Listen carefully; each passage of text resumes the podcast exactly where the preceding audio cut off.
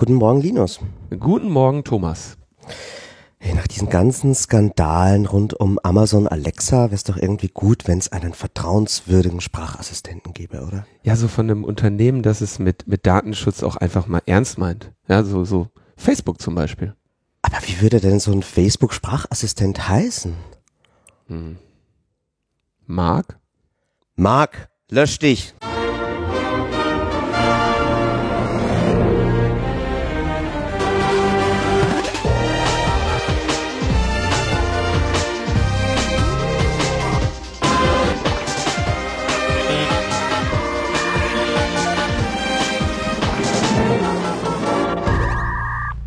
Logbuch Netzpolitik mit der Folge 297, aufgenommen am 19. April 2019 in Wien am Karfreitag. Herzlich willkommen. Weißt du, was Karfreitag ist? Oh, äh, ja, ein, ein Feiertag eigentlich, aber Ein trauriger Feiertag oder so, ne? Ich habe mich da heute versucht einzulesen, aber ehrlich gesagt, das muss man auch gar nicht wissen, habe ich den Eindruck. Das ist ein bisschen wirres Zeug. Ja, also der EuGH hat entschieden, dass unsere Feiertagsregelung grundrechtswidrig ist und die Regierung hat darauf reagiert, indem sie einen ganzen Feiertag einfach gestrichen hat für alle. Den hier jetzt. Ja. Oh, und da sind aber die Katholiken doch bestimmt durchgedreht, weil ich habe verstanden, dass das irgendwie denen am wichtigsten, das ist der wichtigste Feiertag oder so. Ich muss gestehen, ich habe da keine Aufmerksamkeit drauf verwendet. Also äh, ja, also Feiertag ist eh so ein Konzept, was wir beide nicht haben. Wir, wir, wir feiern anders. wir feiern, ja, uns ist jedes Wochenende Feiertag, ja? aber doch nicht so. Ja, aber herzlich willkommen in Wien. Die Easter Hack hat uns hergebracht. Ja, äh, Easter Hack, das traditionelle Osterfeuer des Chaos Computer Clubs. Und äh, wir schauen mal, was da heute noch so passiert. Du hältst ja auch einen Vortrag heute Abend noch. Genau, genau. Wieder mal Netzneutralität ein bisschen zusammenräumen, was passiert ist und die Reform, die dieses Jahr passiert. Ähm, ich glaube, es wird sogar eine Aufzeichnung geben. Uiuiui, er gibt immer Aufzeichnungen. CCC-Veranstaltungen gibt es immer Aufzeichnungen. Ähm, und das äh, werden wir dann wahrscheinlich nicht mehr in den Shownotes haben, weil ich hoffe, dass diese Sendung vorher veröffentlicht wird. Aber das kann man sicher dann äh, auf mediaccc.de zeitnah finden, wäre meine Erwartung. Das Live-Event des Jahres 2019 steht ja vor der Tür.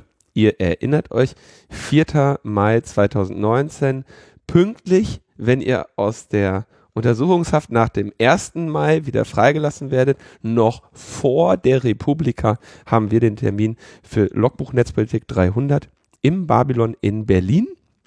Und der Vorverkauf ist jetzt gestartet. Während wir sprechen, habe ich auf den großen roten Knopf gedrückt und ihr könnt also jetzt Tickets kaufen. Wir bitten euch, das zügig zu tun, ähm, damit wir den Vorverkauf dann auch schnell äh, beenden können, ähm, Taschengeld haben, um die Vorbereitung für die Sendung und die Live-Sendung zu tätigen.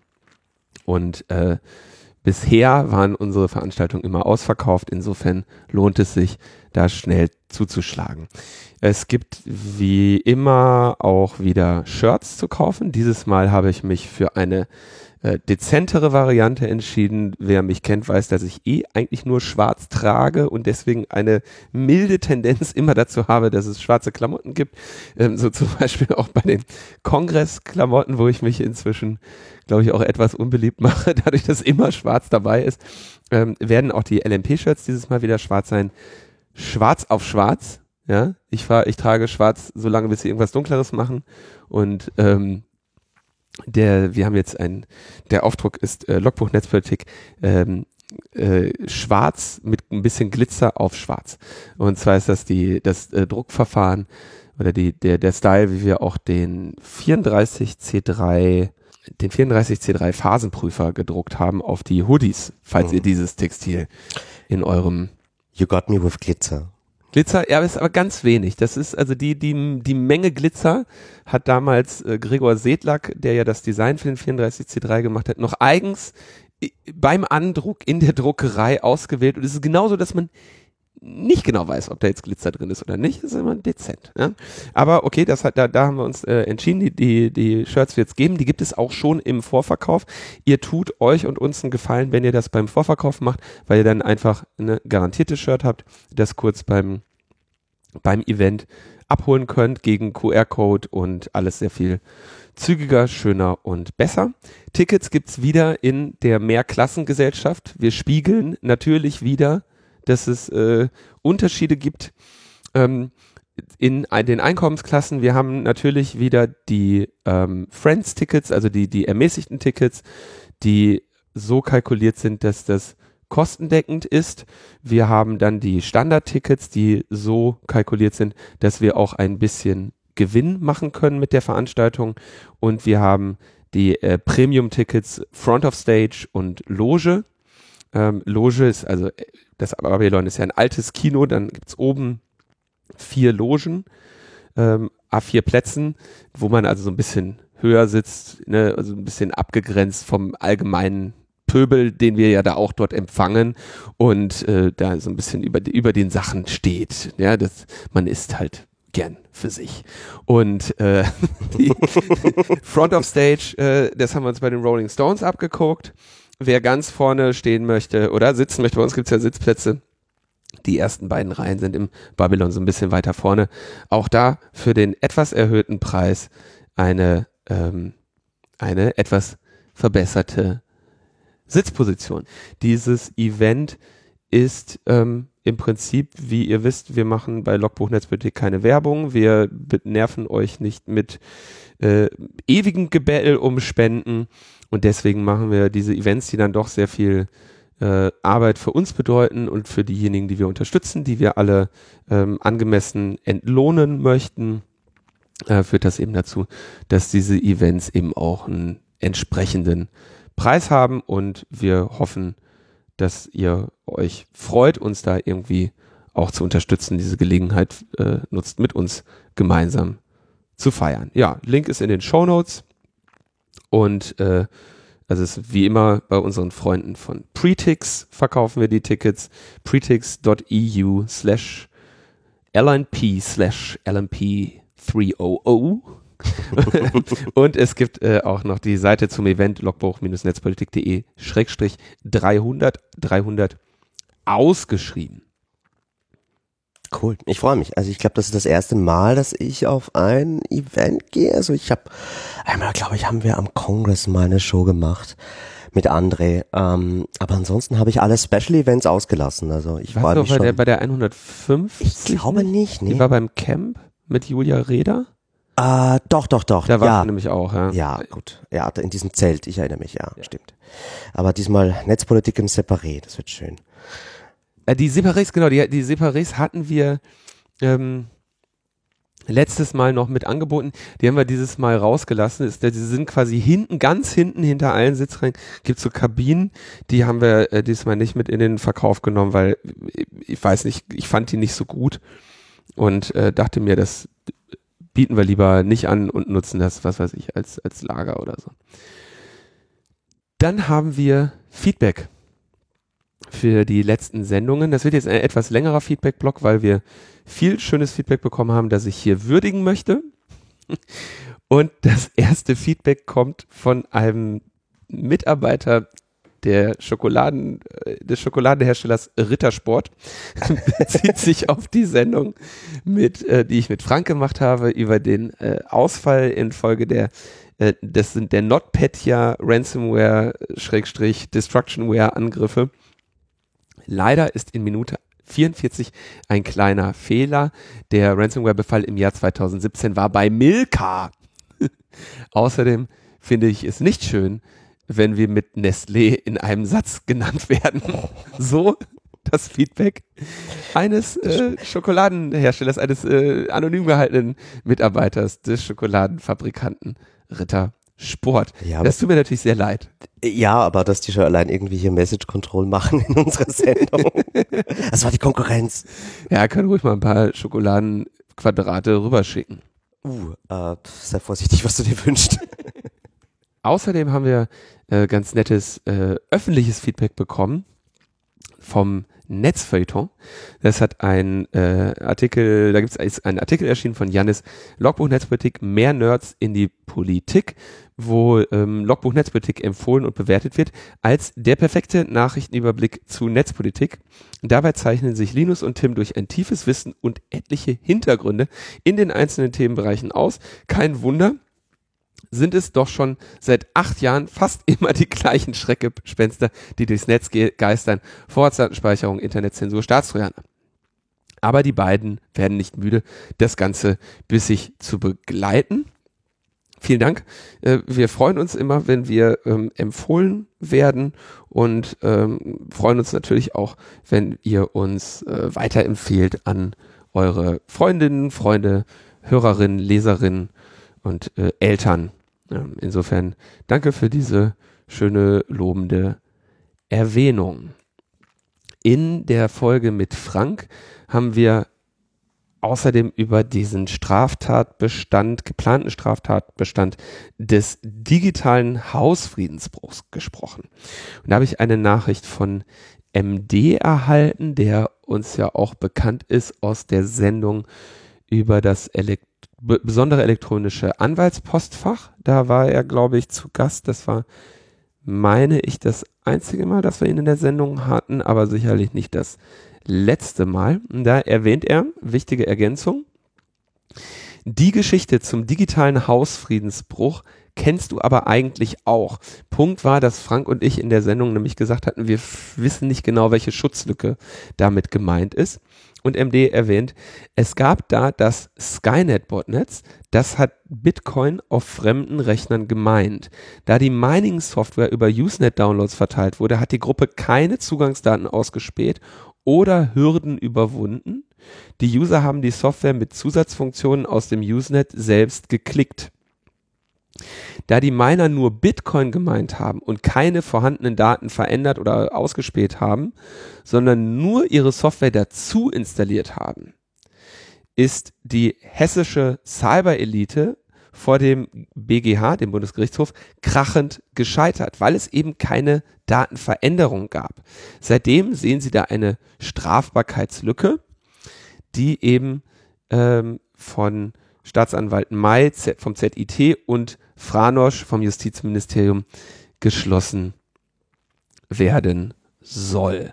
Also ja, offenbar hier echt der Teil, wo Frank und ich lange gerätselt haben, was, was ist, was kann man mit Schadsoftware machen, die nicht in irgendeiner Form, äh, was nicht unter die Paragraphen 202 fallen würde, die wir heute schon haben.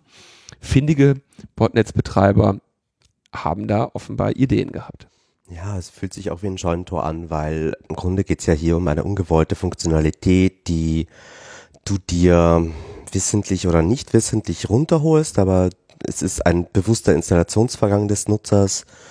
Also, ob das. Hm. Also, ich könnte mir äh, vor allem erstmal vorstellen, also erstens würde ich dazu sagen, so wie der Text formuliert ist in dem IT-Sicherheitsgesetz 2.0, sehe ich nicht, dass er diesen spezifischen Teilbestand abdecken würde.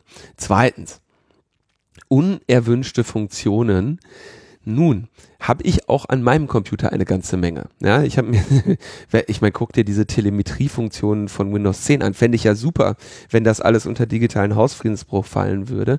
Ähm, ich denke, also ich finde den, den, den Hintergrund hier, den juristischen und historischen Hintergrund sehr spannend. Ich sehe aber echt nicht, wie der, äh, wie der Artikel in der Formulierung dem irgendwie gerecht werden würde. Dann gab es noch eine äh, wichtige Ergänzung von Beate, die mich darauf hinwies, dass nämlich der Betreiber des Darknet Forums Deutschland im Deep Web verurteilt wurde. Wir haben in der letzten Sendung noch darüber spekuliert, dass es da ein äh, Verfahren gibt und ich habe mich sehr gewundert, tja, wie kann mir das entgangen sein? Denn eigentlich lese ich ja alle Nachrichten immer äh, für diese Sendungsvorbereitung und bin ein absoluter News-Junkie. Und äh, es gab aber direkt einen Heise-Link dazu. Ja, und Heise lese ich auch eigentlich rauf und runter vom 19.12.2018. Ähm, das ist generell eine Zeit, in der ich äh, kongressmäßig dann doch äh, meinen Nachrichtenkonsum ein bisschen runterschraube. Und so habe ich das offenbar nicht wahrgenommen oder verpennt oder vielleicht hatten wir es sogar in der Sendung und ich kann mich noch nicht mal mehr daran erinnern.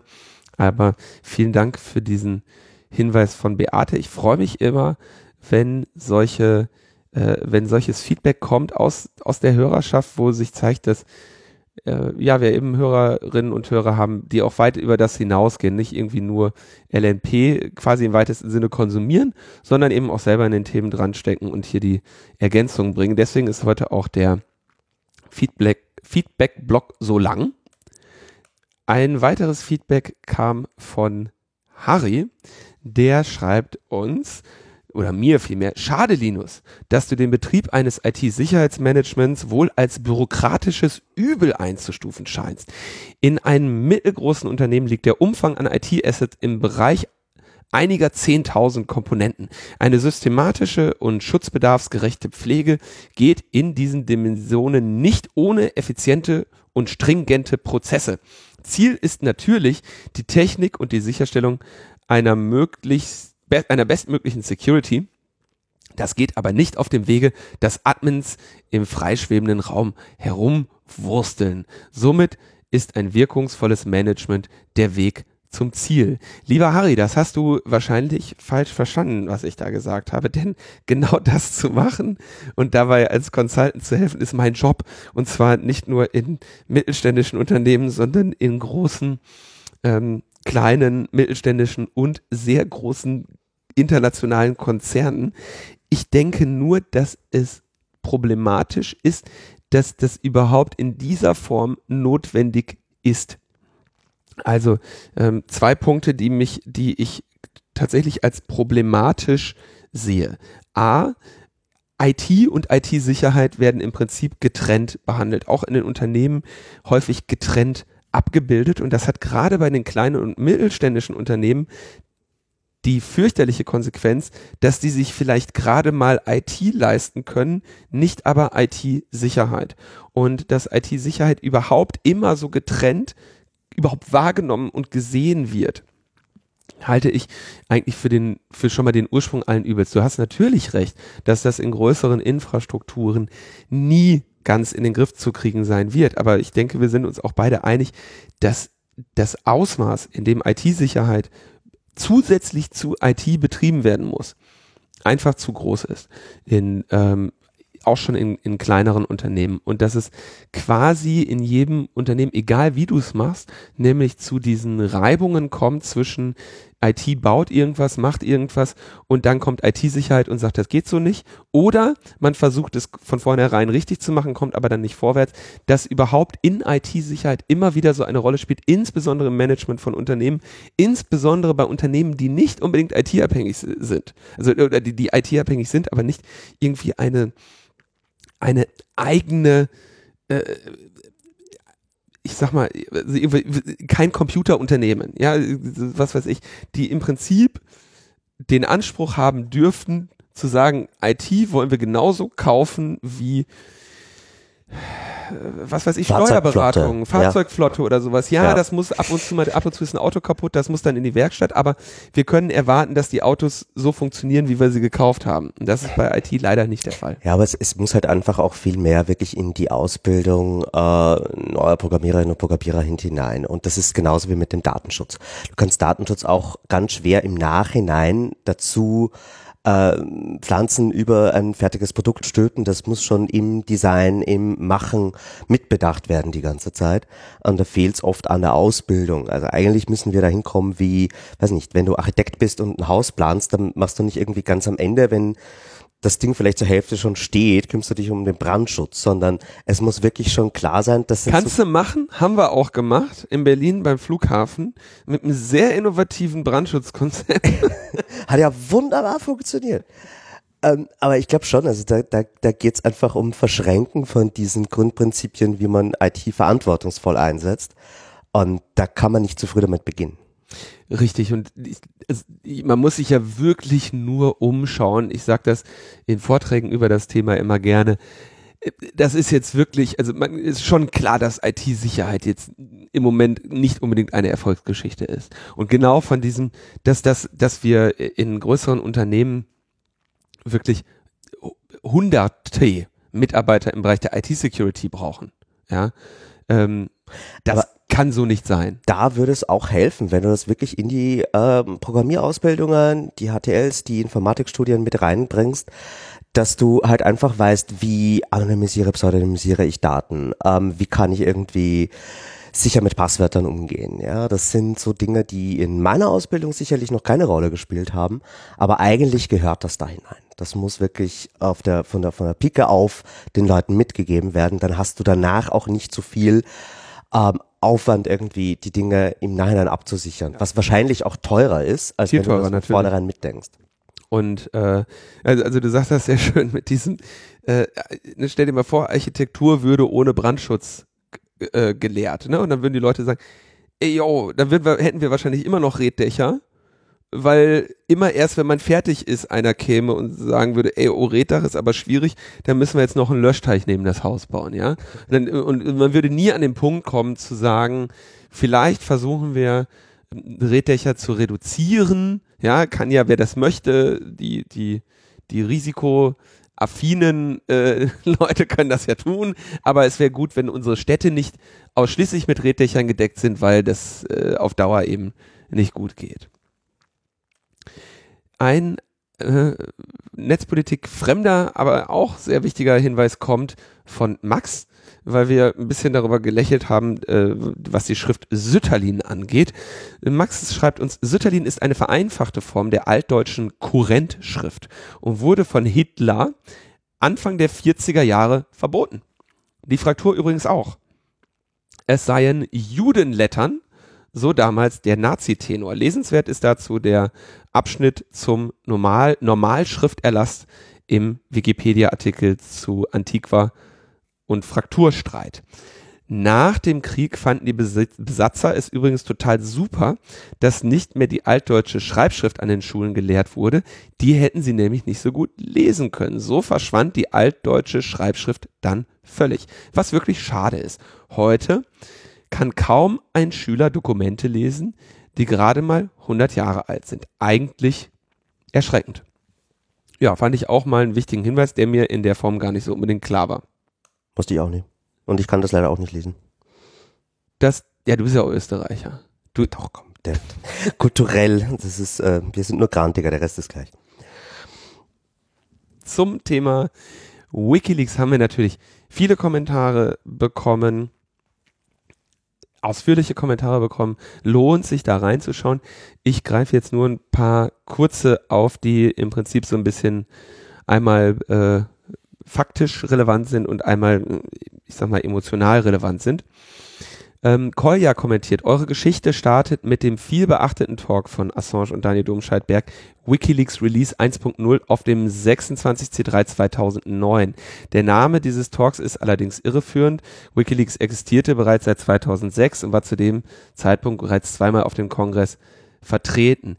Ja, das hatte ich aber, glaube ich, auch gewürdigt und sagte, dass sie mit dem Talk so wirklich das ähm, die Wahrnehmung der Welt dann auch wirklich erreicht hatten. Aber auch da lag ich falsch, denn der Talk, den ich meinte, und das sagt Cole ja auch genau, ist der vom 25C3 2008, der nämlich mit dem Titel, äh, der den Titel hatte Wikileaks versus the World. Und das ist der mit dem Inhalt, wo es auch um das Bankhaus Julius Bär geht, äh, wo es um diese BKA-Sachen geht. Also ja, genau richtig erkannt. Ich habe den 25C3 Talk gemeint und auch daraus zitiert, aber äh, gesagt, es wäre der 26C3 Talk. Koya hat noch viel mehr kommentiert.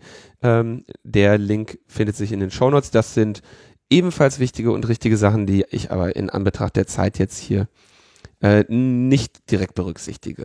Außerdem hat AD kommentiert auch ausführlich, ich würde nur hier kurz seinen ähm, Punkt nehmen, dass er sagt, die Idee anonymer Einreichung wurde ja auch deutlich früher schon als akute Notwendigkeit diskutiert.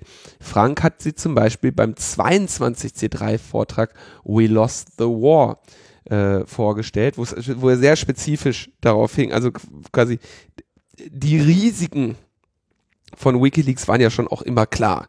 Ähm, also die Submission muss sicher gestaltet sein. Wir, die Veröffentlichung muss resilient sein. Die Personen werden Angriffen ausgesetzt sein. Da ist im Prinzip in We Lost the War, ähm, dem Vortrag von Frank und Rob, äh, diese Idee sicherlich auch nicht zum ersten Mal in der Form ähm, aufgegriffen worden. Link in den Show Notes. Und dann gab es ein Feedback von Tapsi. Ich bin etwas betrübt, wie ihr über Assange redet und auch hier wieder geredet habt.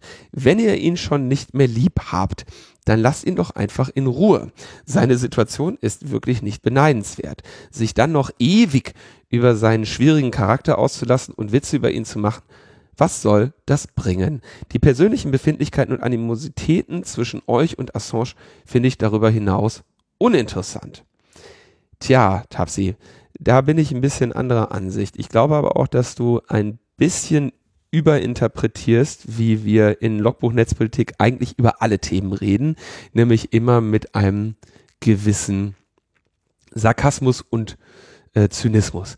Ähm, die ganze Geschichte, das habe ich auch, denke ich, in der äh, Folge über das WikiLeaks-Thema aus also an mehreren Stellen auch betont, ist natürlich tragisch.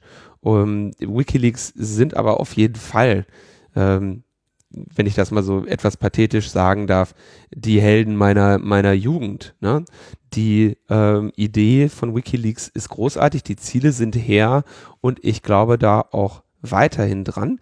Aber Kritik muss eben auch geäußert werden, damit es beim nächsten Mal besser läuft. Es ist tatsächlich ähm, eine traurige Geschichte, wie das mit Wikileaks weitergegangen ist. Und ähm, das ist, äh, müssen wir eben auch in der Form würdigen. Dazu gehören eben auch strategische Fehlentscheidungen dieser Plattform, wie zum Beispiel äh, einen äh, polyamorösen Egomanen zum Gesicht dieser Leaking-Plattform weltweit zu machen. Ja, das muss man vermeiden. Das geht einfach nicht lange gut. Solche Probleme sehen wir an mehreren Stellen. Das ist jetzt auch nicht die erste Person mit einem ähm, sag ich mal, starken, starken Ego, die ähm, sich in dieser Form, äh, sag ich mal, star äh, ein, ein, ein aufsteigender Stern am Himmel ist, der dann irgendwann mit, mit großem Drama in, in Verruf gerät. Ähm, daraus, daraus muss man, da muss man drüber nachdenken, daraus muss man lernen. Ähm, ja. die, insofern, ich finde, dass es ist für mich immer noch sehr, sehr schmerzhaft, das alles zu sehen. Und das erinnert mich so ein bisschen an, wie auch andere Generationen auf Dinge zurückblicken. Ja, also wenn du dich mit, mit irgendwie 68ern unterhältst, ja, die jetzt, was weiß ich, auf so eine, die Entwicklung Rot-Grün zurückblicken, wie die über Joschka Fischer denken, über die Jahre und sagen, der war jahrzehntelang ähm, ein, eine Identifikationsfigur und ein Held für mich. Oder ähm, auch die, wie sie dann entwickeln, sagen, wie sich, äh, was weiß ich, Ulrike Meinhoff oder Gudrun Enzin entwickelt haben, ja, wo dann äh, auch quasi gesagt wird, naja, da ist dann irgendwann etwas geschehen, dass die dass sie irgendwann so weit gegangen sind, dass sie der ganzen Idee nur noch geschadet haben. Und das ist das, was bei äh, Julian Assange leider passiert ist. Und ich denke, da müssen wir auch so drüber sprechen. Es ändert nichts daran, dass wir, ähm, denke ich, nach wie vor brennende Verfechter der Idee der Transparenz sind und nach wie vor auf der Suche sind, dass ähm, äh, irgendwie voranzubringen, Transparenz in der Gesellschaft voranzubringen. Und da gibt's ganz viele verschiedene Wege und dummerweise ist es so, dass die, dass die Marke Wikileaks als solche quasi so abgebrannt ist, dass das leider man sagen muss, dass da wird auch jetzt nichts mehr draus. Ja, also man muss, man muss, glaube ich, ähm, ein paar Lehren schon aus Assange stehen. Also man kann ihn definitiv nicht ignorieren. Dazu hat er noch zu viele relevante Dinge mitgestaltet, im Guten wie im Schlechten. Und ja, Held der Jugend, äh, also ich erinnere mich noch an diesen Talk am 26C3, was mein erster Kongress war. Und äh, das war schon eine, eine orge Stimmung in dem Saal, dem damaligen Saal 1, als die sich da vorgestellt haben. Und die Idee war unheimlich spannend und es war auch extrem mutig. Ja auch wenn man von dem Talk irgendwie nur die Hälfte verstanden hat, weil Assange halt irgendwie einen starken australischen Dialekt hat und nuschelt. ähm, Aber er hat auf jeden Fall irgendwie Mut bewiesen, dass er diese verrückte Idee in die Tat umgesetzt hat. Er hat halt irgendwo mal den Absprung nicht geschafft. Also es wäre dem Projekt sehr ähm, viel besser ergangen, wenn er irgendwann einmal die Konsequenzen gezogen hat und sich da rausgenommen hätte. Und das, das ist schon eine Lehre, die man auch ziehen kann. Äh, ab einem gewissen Zeitpunkt können Gründer und auch irgendwie leitende Leute von der Organisation aufhören, da hilfreich zu sein, fangen zu schaden an. Deswegen ist es immer wichtig, da auch eher auf die Legacy man, zu schauen. Ja, das beobachtet man bei vielen Organisationen. Richard Stallman ist zum Beispiel auch wieder so jemand, der, der extrem große Ideen hatte und mutig war, die nach vorne zu tun, aber ich glaube, der tut der Free Software Foundation heute keinen Gefallen mehr, dass er immer da noch so stark involviert ist. Und ich glaube, dass die Ideen mehr greifen, wenn sie nicht immer nur auf eine Person reduziert werden. Und das ist so eine Lehre, die man, glaube ich, aus, aus dem Wikileaks Assange-Fall ziehen kann. Aber unabhängig dazu, wie man jetzt zu dem Projekt steht, die Idee, wie du sagst, ist extrem wichtig. Und das, da, da, da glaube ich auch, ist genügend Raum offen für neue Plattformen, die das wieder mit Leben füllen und die auch die Glaubwürdigkeit haben. Am Ende ist ja doch vieles journalismusartig von dem, was sie, was eine erfolgreiche Leaking-Plattform zu leisten hat. Bleiben wir noch kurz ein bisschen jetzt mit unserem ersten Thema bei dem, bei Wikileaks. Ähm, es hat sich nicht viel getan, aber einiges. Bei unserer Sendung zum Thema Wikileaks war die Verhaftung von Ola Bini im Prinzip noch Neuigkeiten, äh, so dass wir die noch nicht in, in Gänze bewerten konnten. Er wurde ähm, verhaftet in Ecuador bei dem auf, am Flughafen, weil er eine lang geplante Reise nach Japan antreten wollte, wo er äh, sich weiterbilden wollte in äh, Kampfkunst. Und jetzt muss man dazu wissen, er spricht kein Spanisch. Wird jetzt in Ecuador, wohnt zwar in Ecuador, spricht aber eben Schwedisch und Englisch und arbeitet da in einem internationalen äh, Kollektiv zusammen jetzt wird er da verhaftet, festgehalten und erstmal wird ihm nicht gesagt, was, was überhaupt gegen ihn vorliegt. Ihm wird, glaube ich, insgesamt zwei Tage der Kontakt zu seinen Anwälten verwehrt und so langsam äh, kommt da überhaupt erst äh, Licht in diese Angelegenheit. Ich meine, Ecuador ist echt kein Land, wo du verhaftet sein möchtest. Wer ist Ola Bini? So.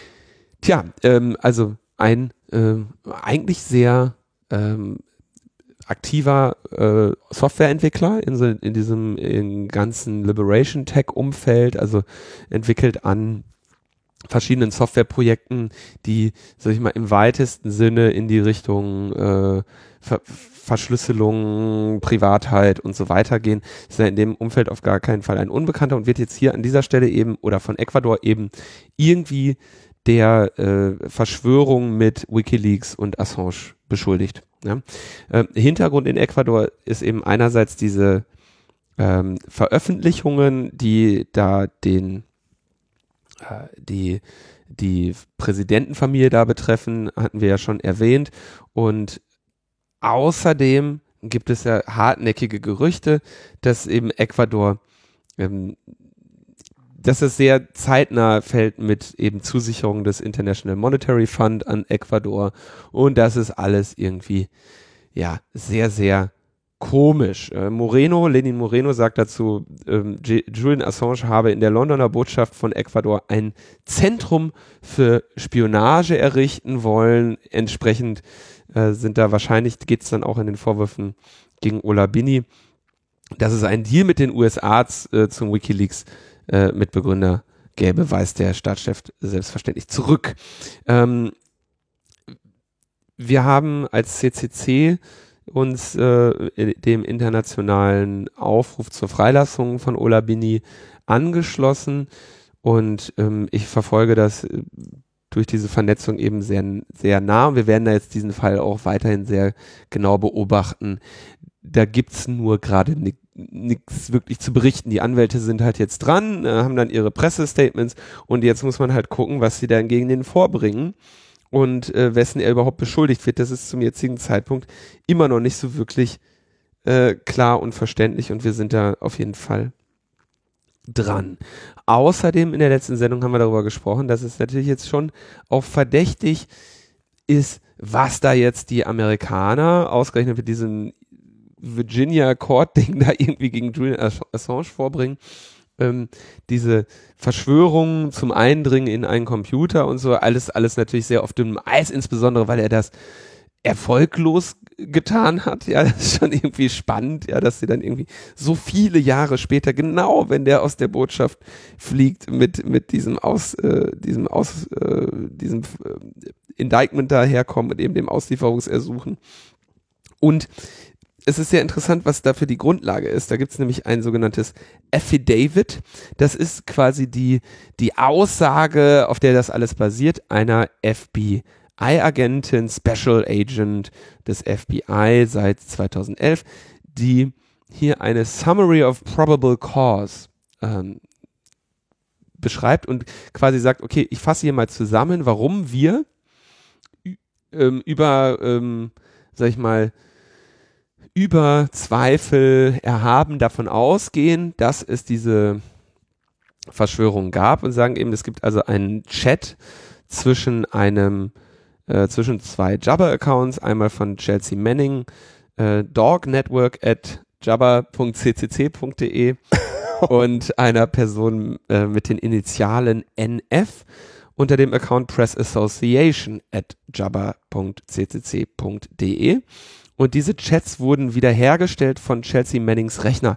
Die haben also irgendwie äh, waren offenbar in der Lage, diese Chatlogs wiederherzustellen. Chatlogs spielen im Leben von Chelsea Manning eine nach wie vor tragische Rolle, denn äh, dass Adrian Lamo in der Lage war, sie zu verraten, das, das war eben quasi auch der Punkt, weil ich glaube damals die Software, die Lamo benutzt hat, war, wenn ich mich nicht täusche, Adium, der Java-Client für macOS oh, muss jetzt, oh, war das, glaube ich. Und der hatte die, hatte zwar das Setting zu sagen, wenn die, wenn der Chat OTR ist, loggen wir nicht. Mhm. Aber das war per Default aus. Hm. Und äh, somit wurden dann quasi ne, verschlüsselte äh, Botschaften ausgetauscht und am Ende aber in Plaintext auf die Platte geschrieben. Und ähm, das eben spielt in Chelseas Leben irgendwie eine ärgerliche Rolle. Gab jetzt, glaube ich, keine genaueren Auskünfte darüber, wie sie ihren Computer gesichert hat, wie die in die Lage versetzt wurden, diese Chatlogs wiederherzustellen. Fakt ist, sie waren es. Außerdem hat sie in ihrer äh, Court-Martial-Anhörung gesagt, dass sie davon ausgeht, dass die Person, mit der sie kommuniziert war, hat, eine äh, wichtige Person innerhalb von Wikileaks war, zum Beispiel Julian Assange oder Mr. Daniel Schmidt und äh, oder ein Proxy Representative.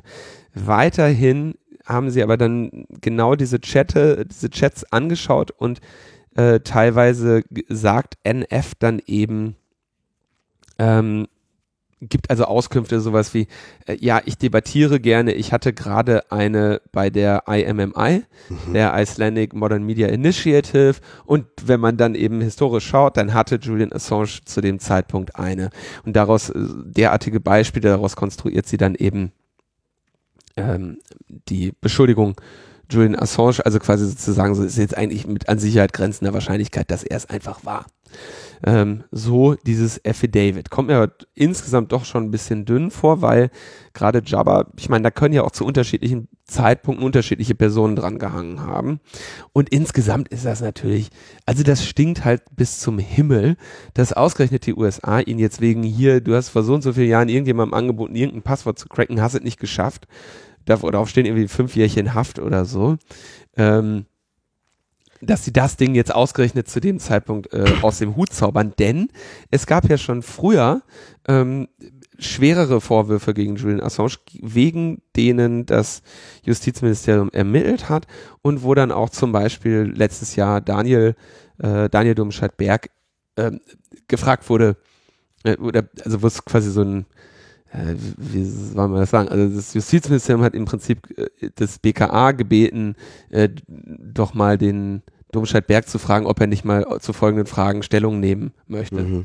Äh, hatte er dann aber gar nicht Lust zu. Okay. und da ging es aber eben um andere Ermittlungen. Ja, das heißt, es ist hier relativ klar, dass die Amerikaner natürlich noch viel mehr in der Tasche haben. Und ähm, diesen Kritikpunkt in der letzten Sendung will ich schon äh, mit aufnehmen, dass wir uns da auf den spezifischen Vorwurf konzentriert haben und er, am Rande natürlich erwähnt haben, dass wir den in einem ganz anderen Kontext sehen, aber natürlich muss man diesen Kontext auch immer vor Augen behalten. Und selbstverständlich, das haben wir auch, glaube ich, gesagt, und das habe ich auch in dem, äh, in dem Englisch und Deutsch formulierten Statement des CCC nochmal betont, dass eine Auslieferung Julian Assange an die Amerikaner unbedingt zu vermeiden ist. Ja, und das ist auch, ähm, habe ich übrigens auch in der letzten Sendung, glaube ich, gesagt, dass da sein persönlicher Charakter, äh, der, der spielt für uns eine Rolle, die mit ihm zu tun hatten mhm. und haben. Ähm, aber das hat natürlich für diese Strafverfolgung überhaupt gar keine, äh, gar keine Relevanz, gar keine Bedeutung. Und ähm, Spre Pressefreiheit gilt selbstverständlich auch für Leute, die Dinge veröffentlichen, die uns nicht gefallen, weil Presse fängt da an, wo Sachen veröffentlicht werden, die irgendjemandem nicht gefallen. Ja, ich nur kurz noch dazu. Also ich meine, ähm, natürlich ist es keine Überraschung, dass die amerikanische Regierung äh, solche Indictments in der Hinterhand hat, dass die ähm, schon mal diese Anklageschriften vorbereiten für den Fall, dass sie sich dieser Person habhaft werden und wahrscheinlich komplett unabhängig davon, welche Partei in den USA gerade im Weißen Haus sitzt. Dafür hat Assange einfach ja. auch zu viele der Intelligence Agencies und sonstiger Leute in den USA vor den Kopf gestoßen, die äh, haben da noch eine Rechnung offen mit ihm.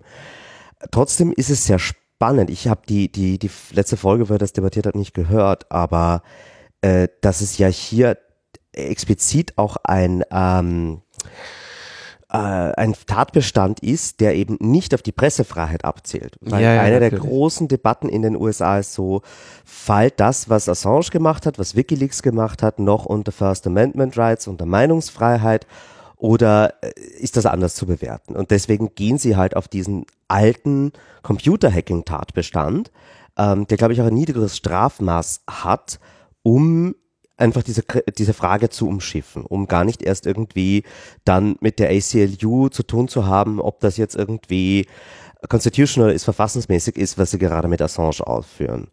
Ähm, und das ist halt einfach immer noch so mit zu bedenken, wobei natürlich, äh, ich glaube, dass da schon mehr als Einvernahmen gemacht werden. Jetzt, wo sie ihn haben, wird, werden da schon die Daumenschrauben angezogen und ähm, das, das wird definitiv noch unschön werden. Also ich fände es auch besser, wenn er irgendwie nach Schweden geht und dort irgendwie mal diese Anschuldigungen mal einfach ausgeräumt werden, wenn das gerichtlich geklärt wird. Ähm, aber äh, ja, ich meine, das, das, das wird jetzt zutiefst politisch und ich sehe auch keinen Weg äh, mehr dran vorbei, dass man da also ich würde hier nicht mehr auf die unabhängige Justiz hoffen, muss ich leider sagen. Man kann es in den USA in dem Zusammenhang äh, vollständig vergessen. Und also ganz klar, Auslieferung von Julian Assange muss äh, verhindert werden an die USA. Ja, was äh, diese Sache in Schweden angeht, das ist leider seit jeher eben ein sehr ekeliges Thema. Da gab es dann auch von äh, hier Kommentar Tapsi, ja, Unschuldsvermutung und so weiter. Ja, ja, schon richtig. Ähm, und das war, haben wir ja, glaube ich, auch in der Sendung ausführlich gewürdigt, was das eben was da los ist. Und das ist natürlich auch eine sehr äh, äh perfide Strategie der USA, eben diese ganzen verschiedenen Indictments zu haben und da so ein bisschen so scheibchenweise vorzugehen und vor allem erstmal sieben Jahre lang gar nichts zu machen. Ja? Die hätten ja sagen können, so, wir suchen den, hier ist alles, was wir gegen den haben, gib den mal rüber. Aber das tun sie natürlich nicht, sondern haben halt gesagt, ach gut, das ist eigentlich ganz schön, wenn der Spinner sieben Jahre lang in dieser Botschaft hängt, ähm, sieben Jahre lang immer noch dieser äh, Vergewaltigungsvorwürfe um ihn rumkreisen. Das kann man immer wieder schön machen. Ähm, und irgendwann kommen wir dann mal scheibchenweise und äh, dann haben wir jetzt irgendwie erstmal unseren äh, Vorwurf hier wegen Hacking oder, oder Verschwörung zum Hacking. Und dann können wir mal gucken, dann können die Leute darüber diskutieren und dann irgendwann wird er mal ausgeliefert und dann kommen wir auf einmal mit, ach so, guck mal, hier haben wir auch noch Landesverrat, hast du alles nicht gesehen und äh, jetzt äh, machen wir dich jetzt machen wir dich am Ende fertig. Ne? So die Strategie. Ich würde sagen, wir machen nochmal eine äh, ganz kurze Pause an dieser Stelle. Werbung. You've spent a hard-working day colluding with oligarchs and Russian intelligence to rig the election. Now comes Mueller time. When indictments are near, Mueller strikes fear. If you're not clear, you might do some time. Maybe 10 years. Mueller beer. Mueller Brewing Company, La Crosse, Wisconsin. Es ist die Veröffentlichung des Jahres 2019. Der Mueller Report wurde nun endlich in der ersten teilzensierten Auflage veröffentlicht und exklusiv für Hörer von Logbuch Netzpolitik gibt es die OCR-te Version des PDFs jetzt zum Download. OCR, das bedeutet, das PDF ist nicht einfach nur ein Scan im Bildformat, sondern ihr könnt in eurem E-Book-Reader eine Volltextsuche machen. Bereitgestellt wird euch das Ganze von Michael Kreil in seiner Dropbox und den Link findet ihr in den Show Notes. Bitte nicht vergessen, beim Download angeben Hashtag Logbuch Netzpolitik, denn nur dann äh, wissen wir, dass die Werbung auch tatsächlich funktioniert hat oder so. Werbung. Und damit wären wir auch schon bei den ersten schlechten aktuellen Nachrichten. Uploadfilter am Montag. Was erlaube. Ja, kommen wir nach Europa. Ähm, also es ist nun endgültig passiert. Ähm, EU-Gesetzgebung ist langsam, aber jetzt ist sie auch endlich mal zum Ende gekommen. Uploadfilter in der EU-Urheberrechtsrichtlinie sind beschlossene Sache. Am 15. April hat auch der Rat der Europäischen Union diesem Gesetz zugestimmt. Ähm, Deutschland hat dafür gestimmt, Österreich auch. Ähm, und insgesamt haben wir damit eine neue EU-Richtlinie, die Uploadfilter vorschreibt, die Plattformen, die älter als drei Jahre sind, in die unmittelbare Haftung für die Inhalte und Urheberrechtsverletzungen ihrer Nutzerinnen und Nutzer bringt. Und äh, dieses Gesetz ähm, wird jetzt im Amtsblatt der EU veröffentlicht. Die zwei Jahre Umsetzungsfrist laufen. Zwei Jahre haben Mitgliedstaaten Zeit, äh, dieses Gesetz umzusetzen.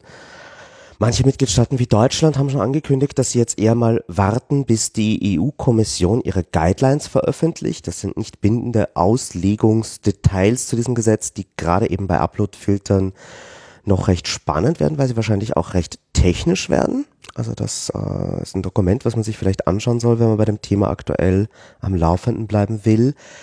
Ja, aber andere Länder, äh, vor allem Frankreich, ähm, haben schon angekündigt, dass sie da nicht warten werden auf Guidelines der EU-Kommission, sondern so schnell wie möglich in die Umsetzung gehen. Äh, Frankreich hat schon seit einiger Zeit irgendwie eine Debatte über ein neues Urheberrechtsgesetz. Damit haben sie jetzt eigentlich nur gewartet, bis diese EU-Richtlinie fertig ist. Und wir können uns in Frankreich auf eine besonders harte Umsetzung gespannt machen. Also Frankreich wird da ähm, sicherlich eher die, die, die drakonischere Form von äh, Filtern und von Haftung vorschreiben. Man kann sich da auch keine Ausnahmen für Startups erwarten an dieser Stelle. Ähm, das, das muss man auch verstehen, weil in Frankreich halt auch, ich glaube, die Grüne Partei ist die einzige, die so ein bisschen wackelt bei diesem Thema, aber alle anderen sind eigentlich auf der ähm, von unserer Seite eher diametral gegensätzlichen Position äh, und, und, und wollen eine besondere Verschärfung des Urheberrechts. Das ist wurscht, ob das die Partei von Macron ist oder Front National. Und deswegen habe ich da wenig Hoffnung. Und äh, das ist insofern relevant, weil ähm, jetzt, jetzt müssen wir uns auch mal ein paar Fragen stellen, die wir davor in der Gesetzgebung nicht wirklich viel diskutiert haben, nämlich was ist denn der Geographical Scope von so einer Umsetzung von äh, Upload-Filtern. Also ähm, betrifft mich die französische Umsetzung äh, dieses Gesetzes nur, wenn ich irgendwie mein Startup, meine Plattform aus Frankreich äh, heraus äh, betreibe oder wenn es da um in Frankreich ansässige urheberrechtlich geschützte Inhalte oder Urheberinnen geht. Ähm, die wahrscheinlichste Lesart ist, dass mich dieses Gesetz betrifft, sobald ich meine Plattform in Frankreich zugänglich mache.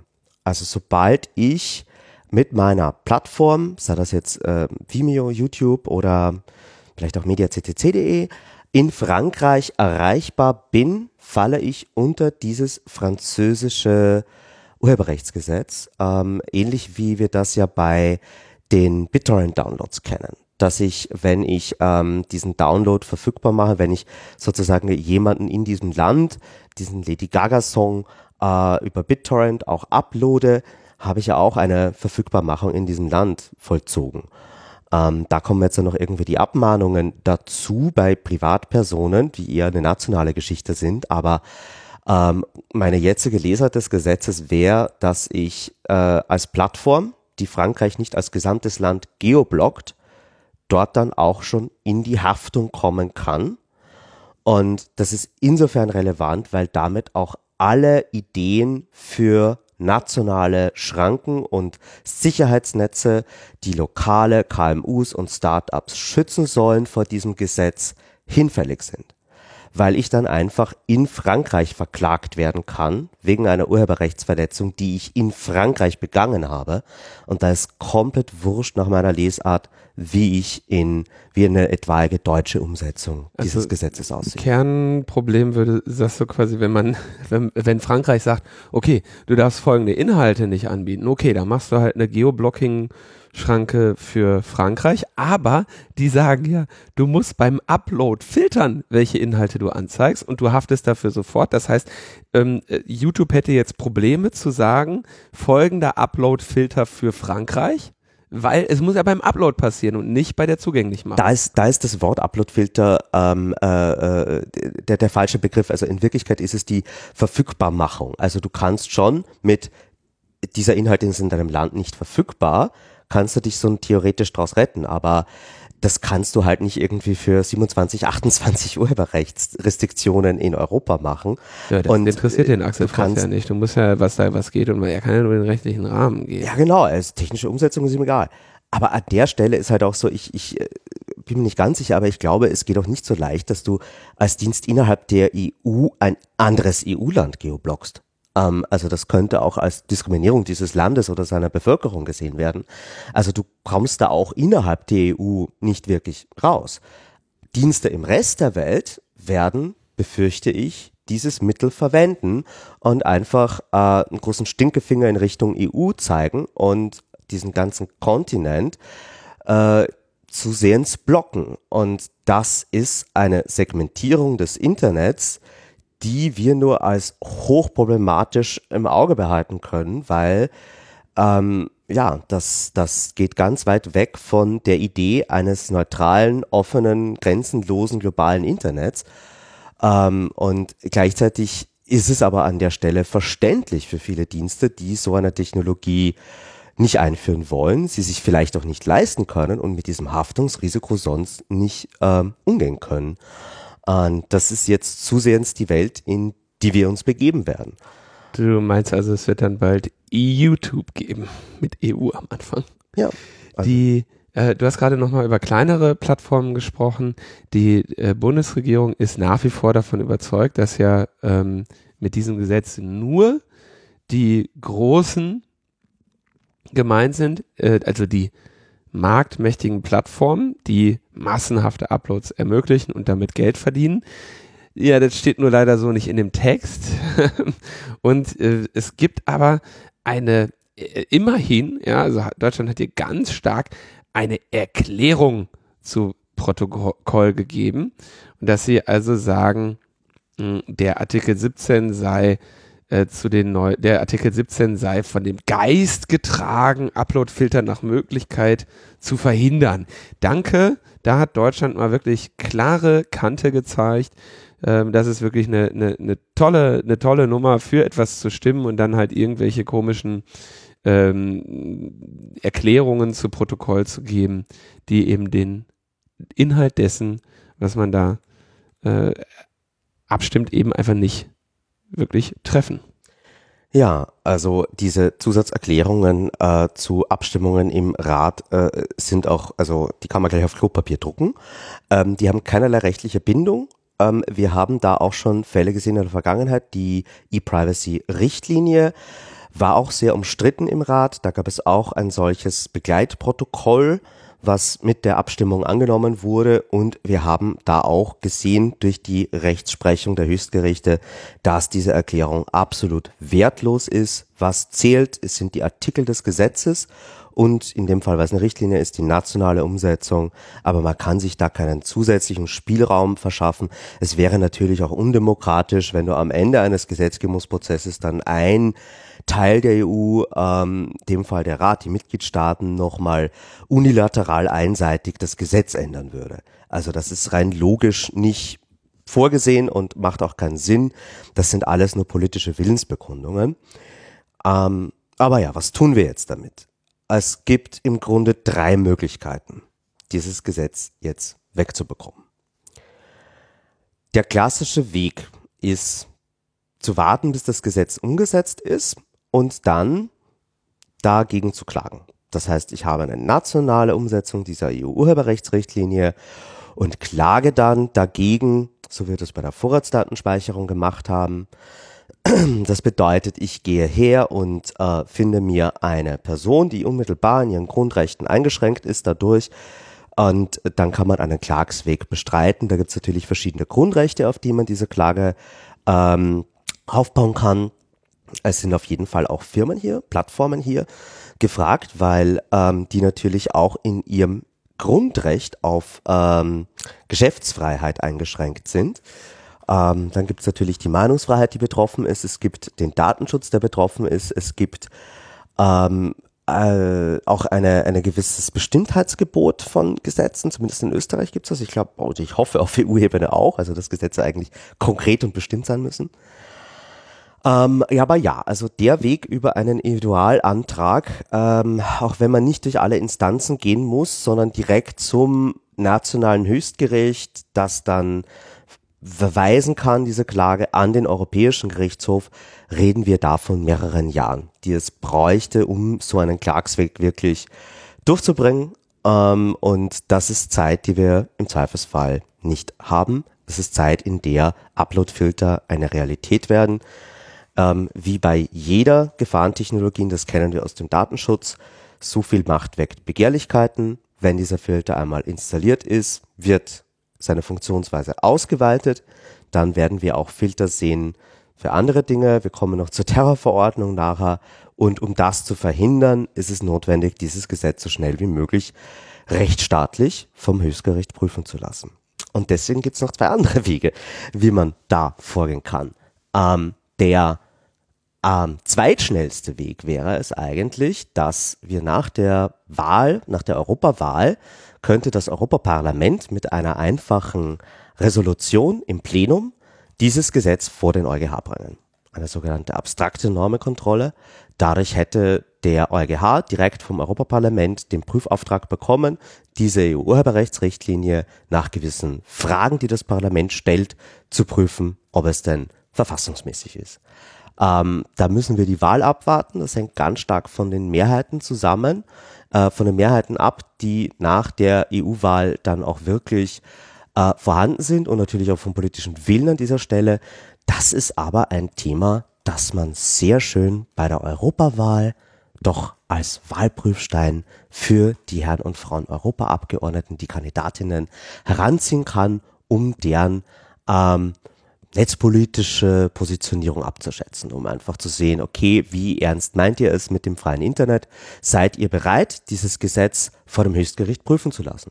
Ein Herr Voss, der glaubt, da ist alles in Ordnung mit dieser Urheberrechtsrichtlinie, der sich auch ja sicherlich nicht geniert für dieses Gesetz, ähm, der müsste eigentlich so einem Antrag zustimmen, weil alles, was man damit tut, ist es prüfen zu lassen von der einzigen Institution, die darüber entscheiden kann, ob es verfassungsmäßig ist eigentlich sollten auch die Leute, die immer für dieses Gesetz argumentiert haben, für so eine Prüfung sein. Und äh, deswegen, wenn man äh, jetzt in der EU-Wahl die Möglichkeit hat, äh, Kandidaten zu fragen, sollte man diese Frage stellen. Äh, wie halten Sie es mit einer etwaigen Prüfung der EU-Urheberrechtsrichtlinie durch den EuGH? Und die dritte Option, die allerschnellste wäre, wenn ein EU-Mitgliedstaat dieses Gesetz ähm, direkt zum EuGH bringen würde. Also wenn ein Mitgliedstaat sich entscheidet, das Gesetz nicht umzusetzen, sondern ähm, direkt wirklich eine, eine Vorlage zum EuGH macht damit. Ähm, und da äh, werden wir wirklich in 0, nix da, da braucht man nicht mal die Wahl abwarten. Ähm, es gibt auch da einen Beispielfall, den wir verlinken werden, wo, ich glaube, das war ein Land, was gegen eine, auch ein, ein, ein, ein Gesetz zu geistigem Urheberrecht, das eben einen äh, eine Intellectual Property auf äh, Lebewesen vorgesehen hätte. Und das wurde auch von einem Mitgliedstaat zum EuGH gebracht.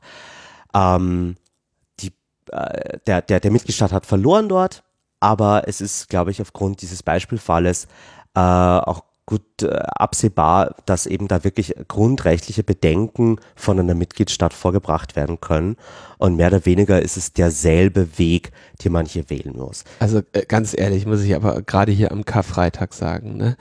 Das geistige Eigentum, äh, das geistige Eigentum an Lebewesen kann Gott. man der Kirche nicht nehmen. Sie gehen auch so verantwortungsvoll damit um. Die Vielfalt dieser Welt, ja, die Schöpfung. Ähm, äh, das heißt, da, da stehen wir jetzt ganz grob. Das sind jetzt nur mal formal irgendwie grob aufgeschlüsselt, die, die Optionen, die, die formal auf dem Tisch liegen. Ähm, vielleicht kriegen wir dazu ja auch noch spannende Tipps äh, von, von vielleicht auch juristisch ausgebildeten Hörerinnen und Hörern. Äh, das wird mich auch interessieren, was ihr dazu denkt. Und äh, da, da gibt's auf jeden Fall einiges an Arbeit zu tun, wo Epicenter Works auch gerade irgendwie dabei ist, ähm, sich zu vernetzen und gut aufzustellen, möglichst viele dieser Wege in Angriff zu nehmen. Ähm, kommen wir zu dem nächsten Thema mit Ja. Upload-Filtern. Aber positive Nachrichten, so Gute Nachrichten zu den Upload-Filtern. Mach Ja. mich nicht fertig. Also es ist ja äh, jetzt gerade diese Woche das ähm, letzte Plenum des Europaparlaments vonstatten gegangen in Straßburg. Damit ist diese Legislaturperiode auch durch. Und eines der Gesetze, die dort noch übers Fließband gehüpft sind, ist die Terrorverordnung. Ähm, eine Verordnung, die sich um die Verbreitung terroristischer und extremistischer Inhalte im Internet kümmert und die in ihrer Ursprungsfassung auch Uploadfilter vorgesehen hatte. Und diese sind jetzt rausgestrichen worden. Wir Ähm, wissen ja, dass Urheberrechtsverletzungen schlimmer sind als Terrorismus. ja, das, das war auch so ein Argument, was ich gebracht habe. Weil es gab nämlich schon früher in dieser Legislatur, Legislaturperiode, damit ich es rauskriege, eine Terrorrichtlinie, über die das Europaparlament abgestimmt Wie hat. zu terrorisieren sei. Richtlinie. Genau, also nur, nur, der hat Oettinger auch mitgeschrieben. Ähm, äh, dieses Gesetz wurde von diesen Abgeordneten in dieser Legislaturperiode auch eben beschlossen, die Richtlinie jetzt. Und damals hat die Kommission auch schon probiert, Uploadfilter da reinzuschreiben. Und dieses Parlament hat die rausgestrichen. Das habe ich als Argument in Brüssel immer gebracht bei den Abgeordneten. Ihr habt schon mal, ihr alle, diese Kohorte, dazu entschieden, dass da, wo Menschen sterben, es nicht verhältnismäßig ist, das Internet zu filtern. Vielleicht sollte man das jetzt bei Urheberrechtsverletzungen auch nicht tun. Ähm, hat, hat äh, wie wir wissen, leider nicht dazu geführt, dass wir die fehlenden fünf Stimmen bekommen. Aber das Argument habe ich gebracht das hat auch, glaube ich, einige Leute, mit denen ich Meetings hatte, zum Nachdenken gebracht. Hier haben wir es jetzt wieder geschafft, Terrorverordnung, ähm, nicht die Richtlinie, in der Terrorverordnung sind die Uploadfilter rausgestrichen worden. Insgesamt ist das ein ganz guter Text. Einen Schönheitsfehler gibt es.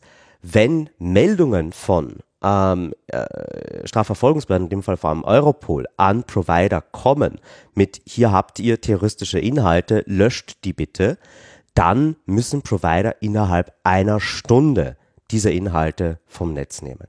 Und innerhalb einer Stunde, 24-7, Leute bereits stehen zu haben, die diese Inhalte löschen, das ist schon recht großer Aufwand. Da braucht man einen Journaldienst.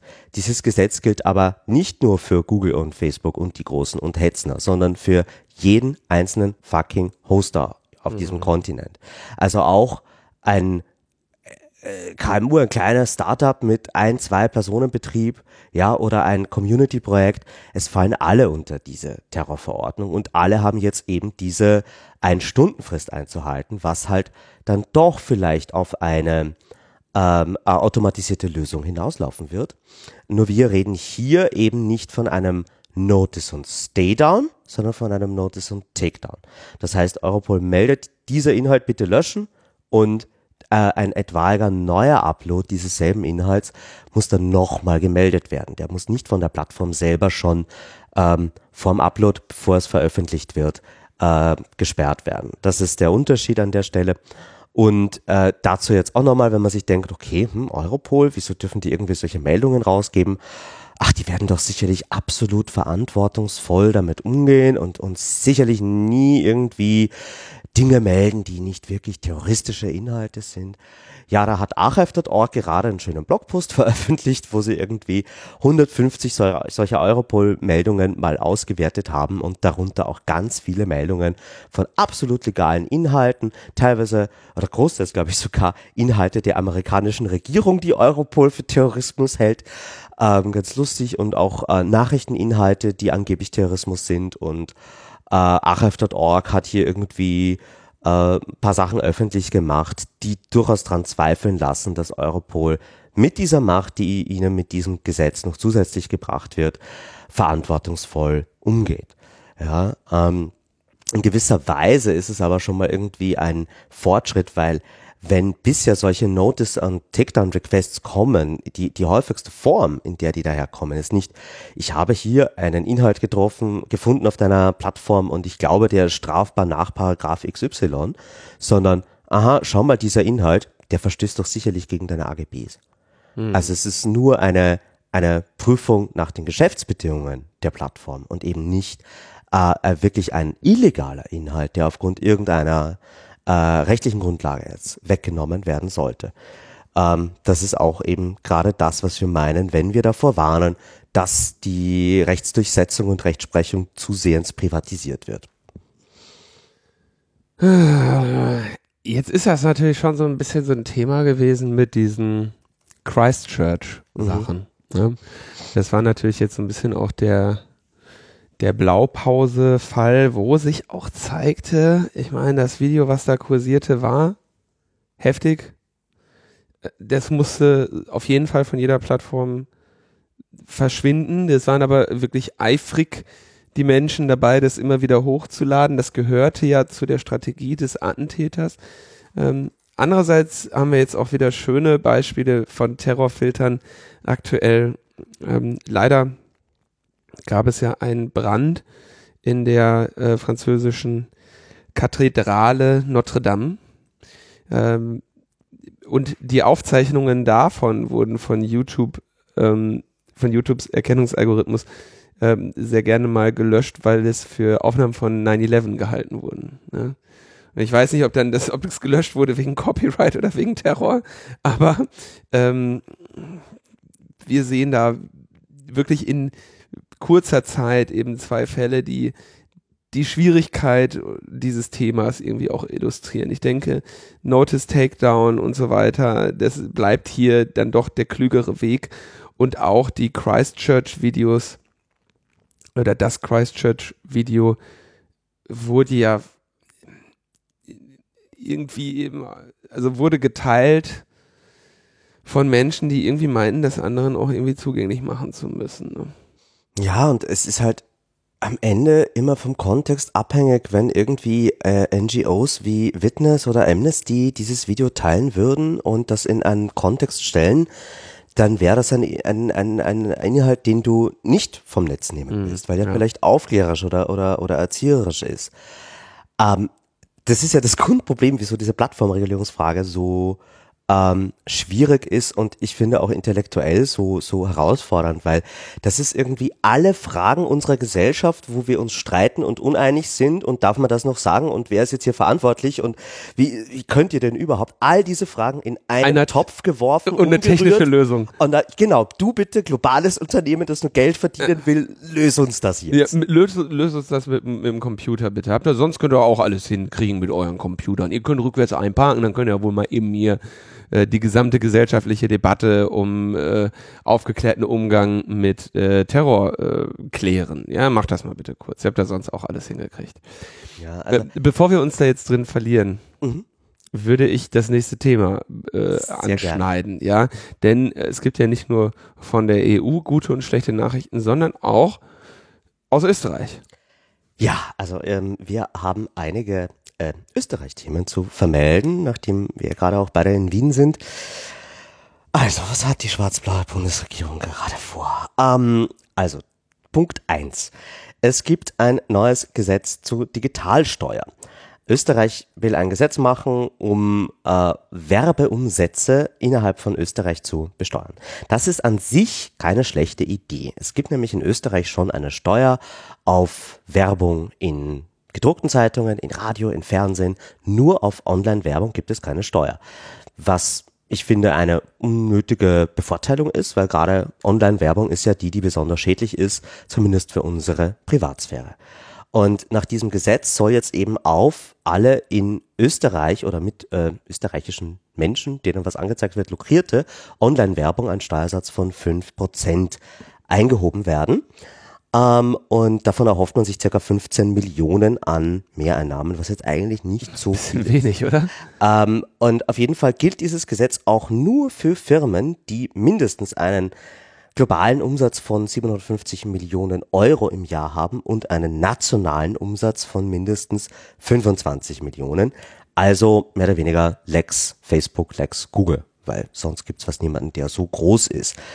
Ähm, so weit, so unkritisch in gewisser Weise. Das Problem ist, also diese Steuer wird schon beim Anzeigen der Werbung fällig und wenn der Nutzer dann damit interagiert und das wird teuer, also dann kriegt Google mehr, wenn die Leute auch wirklich draufklicken auf die Werbung, ähm, dann wird natürlich von diesen Mehreinnahmen auch nochmal die fünf Prozent fällig und um all das zu berechnen und auch zu sagen, hey, ist das jetzt eigentlich eine Werbung, die in Österreich angezeigt wird, in einem, auf einem österreichischen Smartphone, auf einer österreichischen Webseite? Ich ahne es. Die Steuerprüfung kommt. Genau. Und über Oje. einen Verweis auf die Bundesabgabenordnung wird mit diesem Gesetz eine siebenjährige Vorratsdatenspeicherung von IP-Adressen und Geostandortdaten mit vorgeschlagen.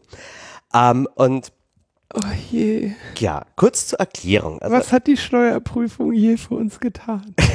Ja, der, wie, wie ist nochmal so, der Tod und die Steuer, oder? Den entkommst du nicht. Ähm, dieses, dieses schöne Gesetz ging halt wirklich so in Begutachtung mit dieser siebenjährigen Vorratsdatenspeicherung. Und ähm, zu dem Zeitpunkt war ich gerade auf der äh, EDRI-Generalversammlung in London und äh, Max Schrems war auch dort, weil äh, sein Verein Neub, None of Your Business, ist ja auch EDRI-Member.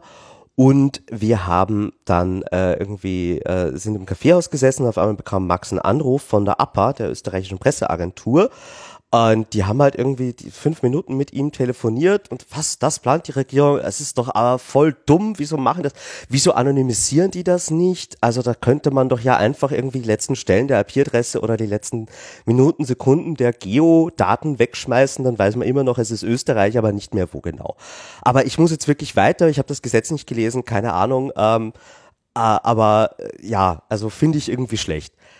Legt auf, APA Nachrichtenagentur veröffentlicht irgendwie Datenschützer Max Schrems fordert, bei Digitalsteuer könnte man doch anonymisieren. Ähm, große Headline, ging durch die Medien, wenige Stunden später, Finanzministerium, hey geil, coole Idee, das machen wir jetzt so. Sie sind sofort irgendwie von ihrem offiziellen Begutachtungsentwurf abgewichen und haben gesagt, ja, ja, so lösen wir dieses Problem. Weil Äh, zu dem äh, Zeitpunkt hatte sich schon die Internetwirtschaft beschwert und gesagt so, oh mein Gott, wie könnt ihr nur? Ähm, und ja, das zeigt sehr gut, wie durchdacht österreichische Gesetze sind, äh, wenn es darum geht, irgendwie auf den Datenschutz Rücksicht zu nehmen, weil das ist einfach nur, ähm, ja, Datenschutz 101. Wir haben vorher darüber gesprochen, wenn du Systeme designst, denkst du Datenschutz mit, ähm, dann brennt dir das Rehdach nicht ab. Und äh, das hat man hier offensichtlich nicht getan. Und wir befinden uns jetzt immer noch im Begutachtungsprozess für dieses Gesetz zu einer Digitalsteuer. Und es ist spannend, wie es da ausgehen wird. Ähm, die Begutachtung läuft noch bis zum 9. Mai. Und wir werden uns selber auch mit einer Stellungnahme als Epicenter Works da einbringen. Und es gibt sicherlich auch noch andere Dinge kritisch zu reflektieren, bevor das ein gutes Gesetz ist. Aber wir schauen es uns an. Wir hatten den digitalen Ausweiszwang auch schon angesprochen, aber da habe ich auch schon in Aussicht gestellt, dass wir dich da nochmal zu fragen. Was ist da jetzt los? Also, Thomas, du hast auch eine gewisse Verantwortung für dein Land hier, Österreich, und es geht so nicht weiter. Ja, der sind wir uns bewusst. Also ich habe, ich übernehme nicht die Sachwalterschaft dieser Regierung, aber ich bin gerne irgendwie derjenige, der sie auch international ans Kreuz nagelt. Ähm, es gibt Karfreitagsscherze begleiten diese Sendung, äh, wie Jesus die die Löcher, die er irgendwie in seinen Händen hat, weil er einen Nagel reingehauen wurde. Ja, Sie sind hier so sicher wie das Arm in der Kirche. ich freue mich auf die religiös konnotierten Kommentare. Ähm, Ich glaube nicht, dass wir religiöse Hörer haben. Ah, jetzt werden wir es rausfinden. Ähm, gut, aber nächstes Gesetz. Ähm, also das war Wochenende, dann irgendwie, glaube ich, Montag, Dienstag, die Woche darauf, äh, ein neuer Vorstoß für einen digitalen Ausweiszwang. Hier muss man grob in äh, das letzte Jahr zurückgehen, äh, um zu verstehen, was die Regierung hier gemacht hat. Also es gab Ende 2018 die Ankündigung der österreichischen Bundesregierung, jetzt etwas gegen Hass im Netz zu machen. Was äh, damals begründet war mit irgendwie einem Fall Sigi Maurer, worüber wir, glaube ich, im Podcast auch schon gesprochen haben. Ähm, und äh, da, da gab es eben eine Debatte über Hass im Netz in Österreich, die, die gut ist, die wichtig ist. Das ist ein Problem. Ich glaube, es ist nicht nur ein Problem von Hass im Netz, sondern Hass generell, das wir in unserer Gesellschaft hier haben. Ähm, aber natürlich ist es gerade online äh, besonders für äh, Frauen, die sich mit Meinungen äußern, in Debatten zu Wort melden, oft besonders schwierig. Die sind ganz besonders oft Opfer von Anfeindungen. Genauso auch äh, ähm, Leute mit Migrationshintergrund, die sich vielleicht zu ähm, Debatten in, in dem Bereich, in der ganzen äh, Asyldebatte zu Wort melden. Natürlich auch irgendwie Auseinandersetzungen mit Identitären und FPÖ in Österreich und Antifa, auch ein großes Thema. Also es gibt genügend Gründe eigentlich in diesem Themenfeld aktiv zu werden. Deswegen hat die Regierung ähm, ein Fünf-Punkte-Programm vorgestellt. Der erste Punkt ist eine Strafrechtsnovelle, von der wir immer noch nichts gesehen haben. Die wird aber bald kommen, dem Vernehmen nach. Das ist nur, also da sollen irgendwie Straftatbestände gemacht werden, die es so noch nicht gibt für Hass im Netz. Äh, da ist es insofern spannend, weil dafür beauftragt ist äh, Caroline Eidstadler, Edstadler. Ich habe, äh, glaube ich, eh schon mal über sie gesprochen. Sie ist die Richterin, die bekannt wurde in Österreich, dass sie, obwohl sie einen Schuldspruch erlassen hat, ist der Staatsanwalt in Berufung gegangen, weil ihr Strafmaß so weit über allem war, was er gefordert hat und für vertretbar hält, dass halt auch beim Schuldspruch der Staatsanwalt gesagt hat, das kann so nicht liegen bleiben. ähm, die Frau ist gerade dabei, im Strafrecht in Österreich äh, eine Novelle zu schreiben. Das wird sicherlich lustig. Sie ist auch Listenzweite für die Europawahl bei der Volkspartei und steht im Gespräch, EU-Kommissarin für Österreich zu werden. Also von der Frau hört man vielleicht noch was. Also das ist ja unglaublich. Also um das, du hast das jetzt gerade so nebenbei erzählt. Im normalen Strafverfahren ist ja der Staatsanwalt ist üblicherweise fordert äh, natürlich das höchste Strafmaß äh, oder die Staatsanwaltschaft äh, fordert das höchste Strafmaß, weil sie davon ausgeht, dass die Richterin unter Abwägung der Interessen und so weiter ähm, im Zweifelsfall drunter bleibt. Ähm, und dieses, dann kann man als Staatsanwaltschaft, äh, ne, also die, die Aufgabe der Staatsanwaltschaft ist in der Regel natürlich für eine äh, ausgewogene Bestrafung zu Sorge zu tragen und die in der Rolle der Staatsanwaltschaft be bedeutet das natürlich das Höchste zu fordern, was man unter gegebenen Umständen noch fordern kann.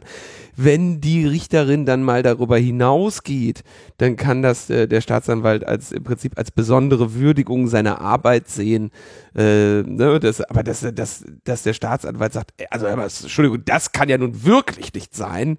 Ähm, wie häufig kommt sowas vor? Das kann mir, das muss doch sehr. Ich glaube, sie ist die einzige Richterin, in der das jemals passiert ist. Also ich kenne zumindest keinen anderen Fall, es mag sie geben, aber sie ist bekannt dafür und das ist so äh, ihr Signature Move, ja. Also Das wäre so wie, das wäre so wie wenn die Deutsche Telekom eine Netzneutralität einsetzt, gegen die, gegen die du auf einmal äh, vorangehst und sagst, also Entschuldigung, das ist ja wohl wirklich äh, Kommunismus im Internet. So können wir das Internet nicht tolerieren.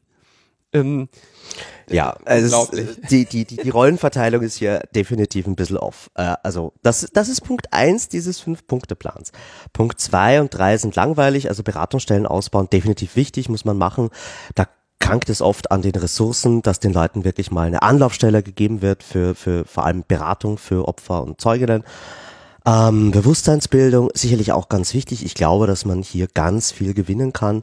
Und das sind auch einfach extrem unstrittige Punkte, die aber sehr wichtig sind. Nur ich glaube nicht, dass wir da wirklich eine, also da, die muss man eigentlich nur machen und mit den guten Leuten reden, damit man die gut hinbekommt. Die, äh, der vierte und fünfte Punkt ist aber wiederum netzpolitisch spannend. Die äh, Klarnamenspflicht, die jetzt eben gekommen ist, und ein Netzwerkdurchsetzungsgesetz nach deutschem Vorbild. Ähm, Netzwerkdurchsetzungsgesetz ist inzwischen gefallen. Davor sind sie scheinbar ähm, zurückgeschreckt, weil es zu komplex ist, so etwas zu bauen, ohne dass es ähm, einem wie Deutschland um die Ohren fliegt. Ähm, oder äh, vielleicht wartet man da eben auch auf die EU-Reform zu diesem Thema, die ja nächste Legislaturperiode kommt. Aber was das Gesetz ist, worüber wir jetzt gerade reden, ist die Klarnamenspflicht.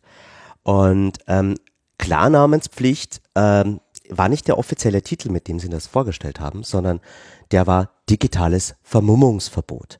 Ja, die, und das Gesetz war doch das Gesetz für mehr Verantwortung. Sicherheit und Verantwortung im Netz, SVN. Ja, ja. ja, ja. Und äh, ist äh, ein, ein Gesetzesentwurf, der am 10. April äh, in Begutachtung geschickt wird vom Ministerrat. Und es ist eben kein Klarna keine Klarnamenspflicht. Also ich kann weiter mit einem Pseudonym posten aber du musst äh, registriert sein, quasi mit Adresse, mit einem, mit einem Identifizierungsmerkmal, was, wo sich die, äh, die, die, die Telefonnummer beispielsweise anbietet, weil ihr da ja jetzt eine äh, Registrierung, äh, eine Ausweispflicht für SIM-Karten habt. Ne? Genau, SIM-Kartenregistrierung gibt es schon. Wenn du in Österreich eine SIM-Karte, ich glaube ab September ist der Start, der Stichtag, also wenn du es dann ab September betreibst, muss deine Identität dem Mobilfunker bekannt sein, wenn du einen österreichischen Handyvertrag hast. Auch beim Prepaid gilt das. Und dadurch haben sie sozusagen schon mal irgendwie für die Leute, die Telefonnummer besitzen, eine Möglichkeit, die zu identifizieren. Ähm, der Plattformbetreiber, was wir reden hier hauptsächlich bei dem Gesetz jetzt hier von Forenbetreibern, äh, der muss bei jedem neuen Benutzerinnen-Account äh, schauen, wer ist wirklich die Person dahinter und diese Daten speichern und auf Anfrage dann hinausgeben. Da gibt es natürlich aber dann einige Details, also also ich, wir hatten das ja, wir haben das in der letzten oder vorletzten Sendung ja schon angesprochen, das Problem. Ähm, die Frage ist, was macht ihr jetzt? Ja, also wie die, ist es irgendwie die, wie diese Identifizierung erfolgen soll, ist ja nicht so wirklich klar. Also diese SIM-Kartenregistrierung habe ich nämlich nicht wirklich daraus gelesen. Ne? Also das haben sie, glaube ich, so technologieneutral formuliert. Genau, genau. Es, äh, technologieneutral formuliert. Dann ist ja auch so ein bisschen so, ja, äh, ihr könnt die Daten müssen gelöscht werden, aber bei Zweifel an der Identität müssen sie wieder erzwungen werden und also alles sehr komisch. Am Ende steht ja tatsächlich das Ende der Pseudonymität im Internet. Ne? Das, sie sind ja sehr, sie sagen ja, Na, Pseudonym du darfst du verwenden. Außen, genau, du kannst nach außen eine Pseudonymität verwenden, aber es muss, wir wollen als Staat zumindest die Möglichkeit haben, wenn es uns darauf ankommt, dieses Pseudonym lüften zu können. Und das betrachte ich als eigentlich das Ende der Pseudonymität im Internet, wenn ich ehrlich sage. Das ist auf jeden Fall ein Chilling-Effekt. Also Leute, die ähm, vielleicht aus gutem Grund etwas zu verbergen haben, weil sie einer Minderheit angehören, weil sie ähm, vielleicht noch auf ihren Asylbescheid warten, ähm, all die werden sich weniger oft zu Wort melden. Aber das Gesetz ist auch so geschrieben, dass es in Wirklichkeit ähm, noch viel mehr Kollateralschäden gibt, weil die Strafen für die Plattformbetreiber, wenn die einen Nutzer mal nicht identifizieren können, sind äh, 500.000 Euro bis eine Million pro Fall. Mhm. Das heißt, es ist wirtschaftlich auch fast nicht darstellbar, irgendwie noch ein Forum zu betreiben. Ähm, durch die politischen Hintergründe wissen wir, dass der Hauptziel dieses Gesetzes ist es, das Forum der größten österreichischen Tageszeitung des Standards abzudrehen ähm, also das wird auch im Standard ganz klar so gesehen, das ist auch schon seit Monaten im Gespräch. Und äh, die wollen halt einfach diese Community, die der Standard hier hat, abdrehen, weil das im Moment halt natürlich auch ein großes Asset ist, wenn Leute viel Interaktion auf deiner Website haben. Hier geht es auch darum, demokratische Diskursräume abzudrehen. Ähm, auch die Krone hat ein Forum, was hier drunter fallen würde, eine, die, die Bildzeitung Österreichs, aber auch Ärzte- oder Elternforen würden darunter fallen, wenn sie mindestens 100.000 Nutzerinnen im Monat oder 500.000 äh, Umsatz im Jahr haben oder 50.000 Euro Presseförderung bekommen. Ähm, das heißt, wer hier auch drunter fällt, ist Facebook. Ähm, die müssten auch so eine Klarnamenspflicht einführen, was bedeutet Was sie noch, ja haben. ja, aber mit wirklich Identitätsnachweis. Mit- ja, mit Identitätsnachweis. Noch mehr Daten für Facebook. Das Einzige, was nicht runterfällt, ist, wie heißt diese Unzensuriert. unzensuriert AT? Ja, wobei die schon ihr Forum abgeschalten haben, weil sie nicht, Zitat, als äh, Scheinargument von linken Aktivisten verwendet werden wollen. Ähm, ja, also, äh, aber natürlich, also das grundlegende Problem ist einfach, dass Anonymität und Arschlochverhalten im Internet nicht wirklich viel miteinander zu tun haben. Nee, die größten, die größten Arschlöcher kennen wir namentlich. Ja, und Hass im Netz wird durch dieses Gesetz nicht eingedämmt, nicht reduziert. Viele der bekanntesten Opferinnen von Hass im Netz sind auch harte Kritiker dieses Gesetzes und fühlen sich missbraucht von der Regierung. Sigi Maurer, harte Kritikerin dieses Gesetzes. Also das Ziel, was hier erreicht werden soll, dafür ist das Gesetz absolut untauglich, aber die Kollateralschäden sind enorm. Hier werden einfach wirklich systematisch demokratische Diskursräume in diesem Land vernichtet und äh, das Ganze eben noch dazu auf eine extrem datenschutzfeindliche Art. Und ja, SIM-Karten schön und gut, vielleicht kannst du so jemanden identifizieren, aber was machst du dann irgendwie mit einer, weiß nicht, deutschen oder italienischen Handynummer, wenn du dort nicht über den Telekom-Provider an die Identität dieser Person kommst? Du darfst in der EU nicht gegen andere EU-Bürger diskriminieren und du darfst es auch nicht anhand arbiträrer Merkmale wie der Ländervorwahl in deiner Mobilfunknummer machen. Also das Gesetz ist nicht ausgeklügelt. Sicher, du könntest dann so wie Carsharing-Dienste dir den Ausweis zeigen lassen. Aber da habe ich so Zahlen gehört von 15 Euro, die da jede Identifikation kostet. Das ist wirtschaftlich auch nicht darstellbar, wenn du das bei jedem Account machen musst. Also das ist, das ist eine richtig, richtig fürchterliche Idee, die, wie du gerade schon sagst, also äh, die Strafen sind unglaublich krass und unglaublich hoch.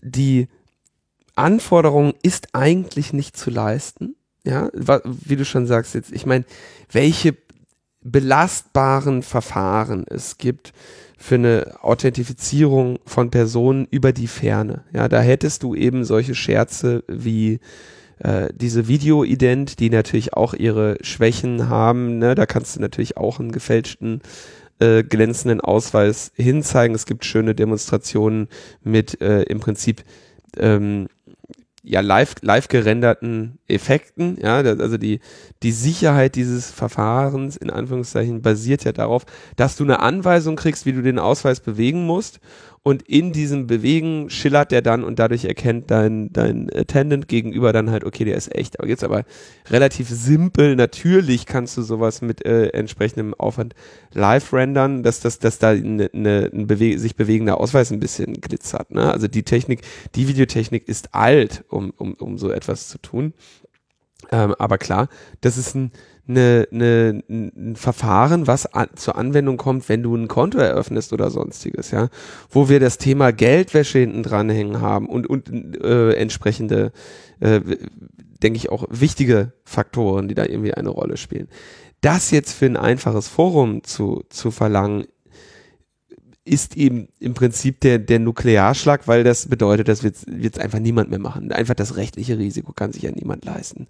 Äh, auch dieses äh, bei Zweifel musst du äh, testen, prüfen, pflegen und so, das geht ja alles nicht, ist alles nicht möglich. Und selbst wenn das jetzt umsetzbar wäre und am Ende passiert, ist es halt wirklich ein ganz, ganz fürchterlicher Angriff auf die Meinungsfreiheit. Ähm, zumal du dir natürlich vorstellen kannst, wie jetzt so eine Regierung, wie sie in Österreich gerade dann ist, dran ist, wie sie, wie sie von dieser Möglichkeit Gebrauch machen wird. Eben, es ist ein, in gewisser Weise wirklich ein Angriff auf Debatten, Foren, auf demokratischen Austausch, auf die Kritik, die es an dieser Regierung ja gibt, aber die, finde ich, immer noch viel zu leise ist, wenn man sich anschaut, was hier gerade alles gemacht wird. Das ist jetzt nur der netzpolitische Teil. Also in Österreich ist gerade ein zügiger Umbau unseres Staates, der vollzogen wird, wo wirklich an ganz vielen Strukturen gerüttelt wird und äh, das nächste ist irgendwie der öffentlich-rechtliche Rundfunk und es wird dann auch noch für Zivilgesellschaft enger werden, Demonstrationen werden noch mal stärker eingeschränkt werden. Also ich gehe davon aus, dass da man jetzt, wo man irgendwie mal die Arbeitslosen, die Sozialhilfeempfänger und die Flüchtlinge einigermaßen durch hat, und bei den Flüchtlingen wird es natürlich noch viel schlimmer, aber das sind dann auch so Symbolgeschichten. Leute eben, also äh, Anreisezentren heißen jetzt Ausreisezentren in Österreich. Ähm, und und da, der, da will man halt einfach im Sinne der Message Control, eine ganz wichtige Doktrin dieser Regierung, verhindern, dass es überhaupt noch den Raum für diese Debatten gibt. Und deswegen ist dieses Gesetz so, so exemplarisch für das, was gerade in Österreich passiert und wieso man auch, auch hier über Netzpolitik hinaus ganz entschieden dem entgegentreten muss. Ich will aber trotzdem noch ganz kurz sagen, so, wieso das auch netzpolitisch idiotisch ist, weil Identitätsausstellung und Beglaubigung ist eine staatliche Hoheitsaufgabe. Das ist nichts, das wir, dass wir an Telekom-Konzerne oder irgendwelche Leute hinter Webcams auslagern sollten.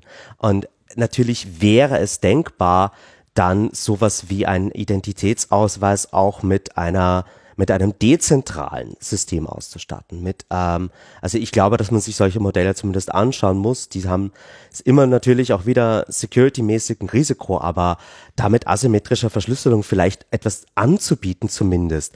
Also wäre, ich glaube, da verrennst du dich gerade so ein bisschen. Die, die Beglaubigung der Identität das ist die Hoheitsaufgabe, ja, eine, einen Ausweis, Pass oder sonstiges herauszugeben. Die, was nicht die Hoheitsaufgabe ist, ist die Prüfung dieser Identität. So.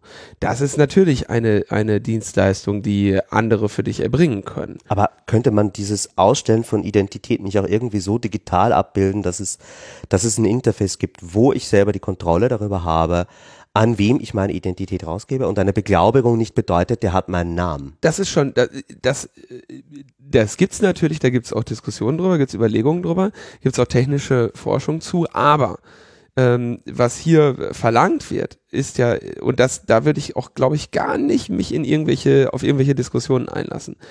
Anonymität im Internet, Pseudonymität im Internet muss sichergestellt sein, ist kein Problem. Es ist einfach kein Problem. So, es gibt ein paar Fälle von, äh, okay, Menschen be beleidigen andere strafrechtlich relevant. Ja, das passiert, das ist ein Fakt.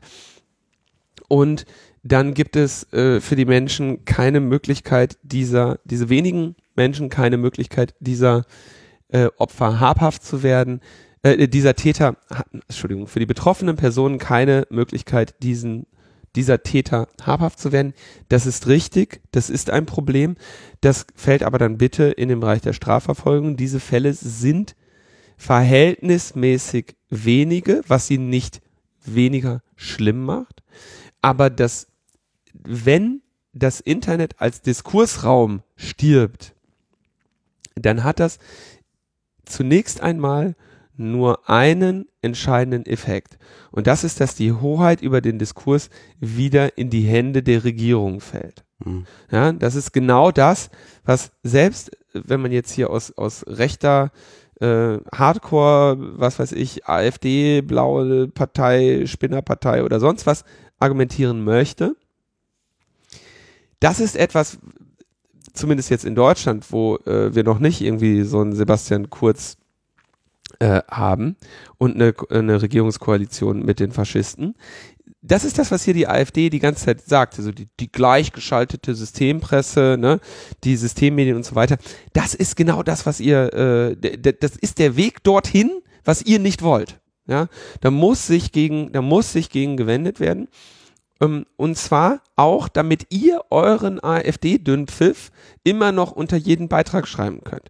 Wenn ihr sagt, wenn auf Spiegel Online über Flüchtlinge geschrieben wird und entsprechend die zu, zur Schonung der Forenadministratoren und der, der allgemeinen Nerven gesagt wird, unter diesem Artikel keine Diskussion, dann empfindet ihr das als eine Einschränkung und als ein Problem. Und genau das ist dann überall so. Wenn ihr sagt, äh, was weiß ich, ich möchte, das wird man ja wohl noch sagen dürfen, dann ist das genau der Punkt, was dann nicht mehr so sein wird. Denn auch liebe Rechte, denkt dran, irgendwann kommen wir linksgrün versifften wieder. Und dann sind wir an der Macht. Und dann könnten wir euch jagen, wie es der, äh, wie heißt der Gauleiter da, äh, in Deutschland schon äh, gefordert hat. Ja, also Vorsicht mit dem, was ihr euch da wünscht. Denkt dran, wenn das in unsere Hände fällt, dann steht ihr als erstes an der Wand. Und genauso muss, muss man über diese Diskurse nachdenken, genauso muss man darüber äh, äh, denken, über diese Diskursräume. Und deswegen ist das, egal welcher politischen Couleur man ist, ein nicht akzeptabler Plan. Ja. Ähm, ganz kurz nur, ähm, du hast es eh kurz angesprochen, also das Gesetz sieht natürlich vor, bei allen Delikten, wo Staatsanwalt, Polizei, Gericht eingeschalten ist, da kannst du auf diese Daten zugreifen, da muss der Forenbetreiber sie herausgeben, aber eben auch bei einigen zivilrechtlichen Delikten, eben übler Nachrede, Beleidigung oder Verletzung der Ehre. Und an der Stelle gibt's halt äh, mit zu bedenken, dass hier nicht nur der Name, sondern auch die Privatadresse von dem Forenbetreiber herausgegeben wird, was ein enormer Chilling-Effekt ist für Frauen, die sich äh, zu Feminismus-Themen äußern, zu Antifas, die vielleicht äh, äh, bei Nazis sagen, okay, das hier äh, ist meine Meinung von dir. Ähm, überall da, wo ich glaubhaft machen kann, dass ich fühle mich gerade in meiner Ehre beleidigt, habe ich daraufhin die Privatadresse dieser Person. Und äh, da, das heißt, hier geht's dann von Hass im Netz äh, äh, auf einmal zu realer Gewalt, die vielleicht als Konsequenz von diesem Gesetz uns droht. Ähm, das Ganze ist im Moment ein Entwurf, der am 1. September 2020 in Kraft treten soll. Das ist, äh, die Begutachtung läuft aber noch bis zum 23. Mai. Wir werden wieder eine Stellungnahme herausgeben. Und was spannend ist, äh, ist, dass dieses Gesetz äh, an die EU-Kommission gemeldet werden muss und es drei Monate Begutachtung gibt, wo andere EU-Staaten ihre Meinung dazu sagen können. Oha. Es könnte sein, dass es da noch internationale Debatten dazu gibt. Österreich ist, glaube ich, hier als erste mit so einer schlechten Idee nach vorne geprescht. Ich hoffe, dass es da auch Kritik von ähm, der Kommission oder anderen Mitgliedstaaten gibt. Dem Vernehmen nach gibt es aber auch schon ein Land, das plant, ein ähnliches Gesetz auf den Weg zu bringen. Und wie könnte es anders sein? Wer ist in letzter Zeit netzpolitisch so ziemlich in jederlei Hinsicht immer auf der falschen Seite? Frankreich natürlich wieder. Ähm, und und äh, scheinbar gerüchteweise zumindest aus, aber an der Stelle von äh, recht äh, glaubwürdiger Seite, für mich glaubwürdig, plant Frankreich ähnliche Gesetze auch. Und ja, wir hoffen aber eben auf kritische Stimmen. Und das war's aber jetzt auch mal irgendwie dazu. Ich glaube. Ich will da nur, ich will nur kurz zwei, noch kurz was sagen. Äh, äh, bevor jetzt nachher wieder irgendjemand meint, ich will jemanden an die Wand stellen. Das war ein Scherz. Und ähm, der zweite Punkt, den, den will ich trotzdem nochmal betonen, ähm, weil mir das insgesamt in diesen, in den äh, Diskussionen immer wieder, äh, weil ich das feststelle, weil mir das auffällt. Es ist natürlich ein Missstand, wenn Menschen irgendwie öffentlich beleidigt werden oder auch privat beleidigt werden, belästigt werden und dies aus dem äh, Schutze der Anonymität passiert. Es ist in keiner Form gut zu heißen, dass das so ist. Und ich möchte mich auch nicht in die Ecke drängen lassen, dass ich das gut heißen würde. Ähm, nun ist es aber so, dass ist irgendwie auch das Wesen der Politik, dass du jeden einzelnen Missstand, den du in den Griff bekommen möchtest, immer nur bis zu einem gewissen Rahmen in den Griff bekommen wirst, ohne dir im Prinzip den nächsten Missstand ins Haus zu holen. Und das ist im, im Einzelfall eben sehr, sehr tragisch.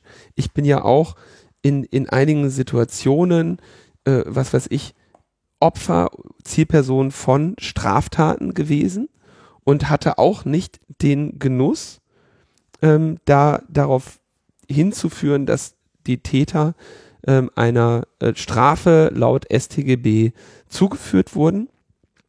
Das ist hart und gleichzeitig muss ich für mich selber denn eben auch wahrnehmen, ja, es gibt eben die Grenzen der Strafverfolgung und wäre die Welt eine solche, in der mir hier, in der jetzt dieses dieses rechtsstaatliche Verfahren aus irgendwelchen Gründen nicht gescheitert wäre, dann wäre es auf jeden Fall eine schlechtere Welt. Und so ist es eben nur eine schlechte Situation in meinem Leben, die ich auch nicht gut finde, ja, und an der ich auch zu knacken habe. Aber dieses Balancieren von Rechten und Schäden ist das Wesen der Politik.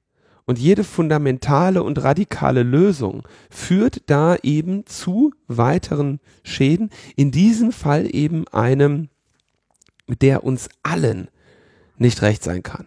Und ähm, das ist in diesem Fall so, so, so, so gut zu sehen. Und wir werden jetzt natürlich mit den Fällen konfrontiert werden. Schau dir an, das kann ich dir jetzt schon sagen, dann geht's halt um, dann wird es um Minderheiten gehen, die verfolgt werden. Ja? Um natürlich den äh, liberalen, äh, linksgrün versifften den Wind aus den Segeln zu nehmen im Kampf gegen diese Argumentation äh, gegen diese Gesetzgebung. Und dann wird es natürlich, dann wird ganz klar irgendwie Frauen, äh, äh, die belästigt werden, an die äh, herhalten als Beispiele, äh, andere äh, Minderheiten, die Diskriminierung, Verfolgung, Beschimpfungen ausgesetzt werden, werden dann herhalten müssen. Im Prinzip für einen, einen für einen, An für einen Angriff auf die Meinungsfreiheit insgesamt, für eine radikale Erleichterung der Kontrolle mhm. von, von Dissidenten in diesem Land. Und das ist letztendlich Schaden für die Freiheit insgesamt. Und deswegen sind wir ja auch an dem Punkt und sind wir ja auf der Position zu sagen, das ist eben der saure Apfel, in den wir beißen müssen, dass wir dieses Land im, im, Rahmen unserer Wahrnehmung voll haben, also das Deutschland, Österreich voll haben von irgendwelchen rechtsradikalen, faschistischen Hans Würsten, die sich unqualifiziert äh, zu politischen Themen, äh, das wird man doch noch einmal sagen dürfen. Ja, nur, dass ihr das noch sagen dürft, das werden wir niemals in Frage stellen. Dass ihr den Stuss in die Welt posaunen dürft, werden wir niemals in Frage stellen. Und auch, dass ihr das aus ähm, aus einer äh, Position der Anonymität tun dürft. Ich würde da nochmal zwei radikalere Positionen zu sehen. Erstens, ich denke, im Austausch der Ideen muss es immer egal sein, von wem die Idee kommt. Das muss einfach vollkommen keine Rolle spielen. Insofern, deine Idee kann noch so scheiße sein. Es ist irrelevant, wer, wer sie sagt. Die Idee muss bewertet werden. Das gibt eben auch viele Jahre später sowas wie, wie ähm, wenn Julian Assange heute eine Idee äußert, muss diese Idee unabhängig davon bewertet werden, welche Vorwürfe es gegen, gegen ihn gibt und was er, wie er als Charakter ist. Genau das versuchen wir in Logbuch Netzpolitik zu tun. Zweitens, ähm, das ist jetzt, da werden sich auch einige Leute ärgern. Es gibt immer einen, der beleidigen will und einen, der sich beleidigen lässt. Und für mich ist als äh, jemand, der natürlich auch äh, das ein oder andere Mal eine Nachricht von irgendjemandem aus der Anonymität bekommt. Also ich bewerte halt die Idee und die Äußerung, ja, und da gibt's genug Leute mit hohem Ruf, die ich namentlich kenne, die einfach nur Schluss von sich geben. Oder auch Leute mit sinkendem Ruf, die irgendwelchen Schluss von sich geben. Und genug Leute, die anonym oder nicht anonym sind oder ein Pseudonym haben, äh, das äh, aber öffentlich bekannt sind, die irgendwelchen Stuss sagen, der vielleicht auch für mich beleidigend sein könnte, den ich dann eben nicht so sehe. Ja? Und das ist natürlich, äh, das heißt nicht, dass das gut ist, dass sie das tun. Aber es ist wichtig, dass sie es können. Und nur so ist eben auch eine, eine kompetenter Austausch in mhm. diesem Internet überhaupt möglich. Wenn wir die Idee bewerten, wenn wir im Prinzip darauf scheißen können, von wem sie kommt und wenn wir über ein paar Sachen auch drüber stehen. Mhm. Das ist notwendige Kompetenz, die in der Gesellschaft an sehr vielen Stellen fehlt. Ja. Also ganz kurz nur da, da der Replik drauf. Also mit, mit dem Gesetz werden wir natürlich niemals das Problem lösen, dass Leute aus der Anonymität angefeindet werden. Du kannst natürlich weiterhin über eine Burner-E-Mail-Adresse oder sonstigen Kanälen Leute beleidigen. Noch Ähm, dazu wird nämlich das Problem nicht gelöst. Ja. Und du hast halt einfach die Diskursräume, die unheimlich wichtig sind für eine Demokratie, die der Ort sind, wo Meinung sichtbar wird, wo Meinung sich nicht nur bildet, sondern wo sie auch abgelesen werden kann. Wie oft bin ich schon irgendwie ähm, in dem Standard Kommentaren drüber gescrollt habe, gelesen, damit ich ein Gefühl dafür bekomme, wie Themen verstanden werden, was sich Leute dazu denken, in welche Richtung das gerade geht. Das ist ein wichtiger Gradmesser, der Umfragen kosten viel Geld, die werden punktuell gemacht von Leuten, die sich leisten können. Das ist so ein bisschen ein, ein, ein sehr subjektiver, aber trotzdem ein Einblick auf, wie den Leuten der Mund gewachsen ist. Ja, das ist nicht immer schön, aber das ist der Spiegel, den das Internet der Gesellschaft vorhält. Und es ist nicht immer das Internet, wieso wir das nicht mögen, was wir da sehen. Manchmal ist es auch die Gesellschaft, in der wir leben. Und ähm, insofern ist es, gerade wie du gesagt hast, ja, das wird man doch wohl noch sagen können. Mit so einem Gesetz ändern wir grundlegend die Struktur dieser Diskursräume und die Eintrittshürde für Menschen, sich an dieser Debatte zu beteiligen.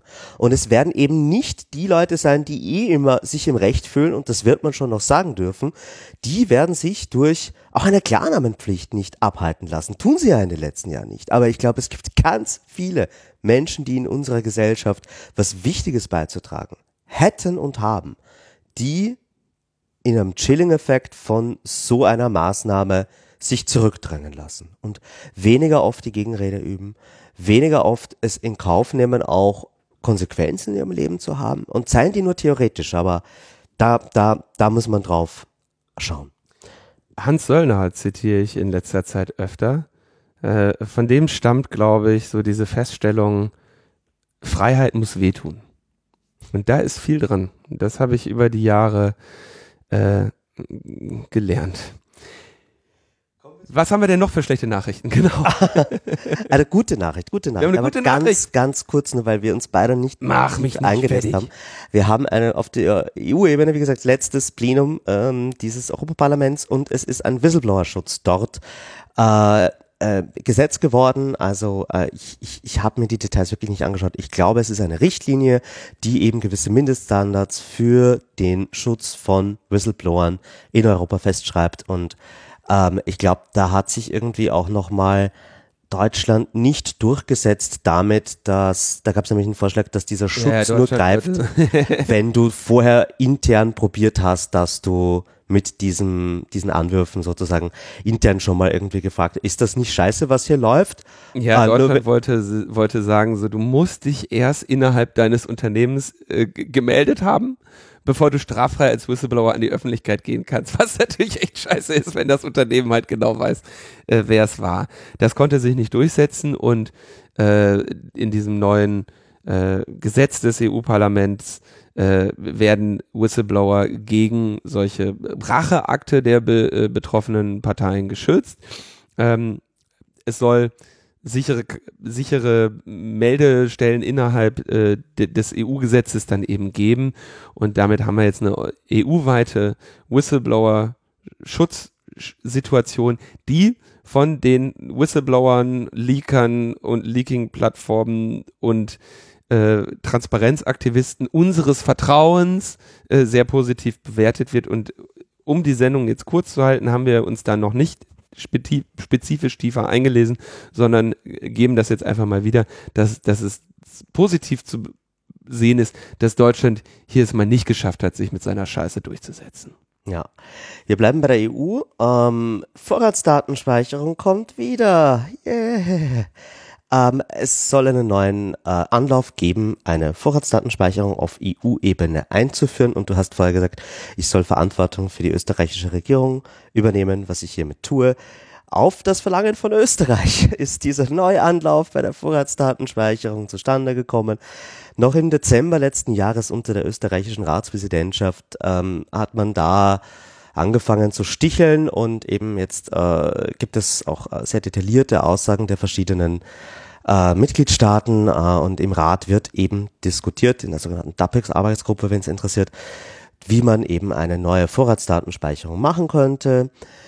Das Ganze soll eine rechtskonforme Vorratsdatenspeicherung sein, was unmöglich ist. ist aber schön, dass ihr. ähm, aber das ist immer schön, wenn man das draufschreibt. Also, Ich ähm, finde das ja super, wenn die sich bei ihren Gesetzen überlegen, dass sie jetzt mal ein rechtskonformes Gesetz äh, erlassen wollen. Immerhin. Ja, also das ist, ähm, weiß nicht, wie, weiß nicht, gesundes Müsli.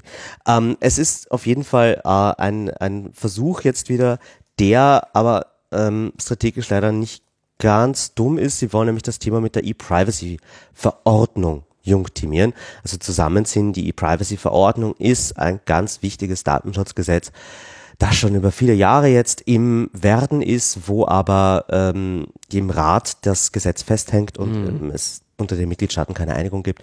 Auch hier hat Österreich in seiner Ratspräsidentschaft das Ganze schön verschleppt, sodass die rumänische aktuelle Ratspräsidentschaft jetzt erst irgendwie dazu kommt, ähm, das fertig zu verhandeln und hier ist man weiter auf der Bremse.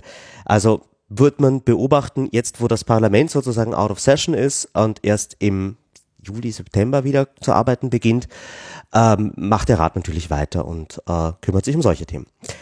Zurück nach Österreich. Ähm, wir haben eine ganz gute Ankündigung nur für die nächsten Wochen. Äh, die Spatzen schreien, dass es ein neues Transparenzregister geben wird. Das hört sich im ersten Moment super an. Mehr Transparenz.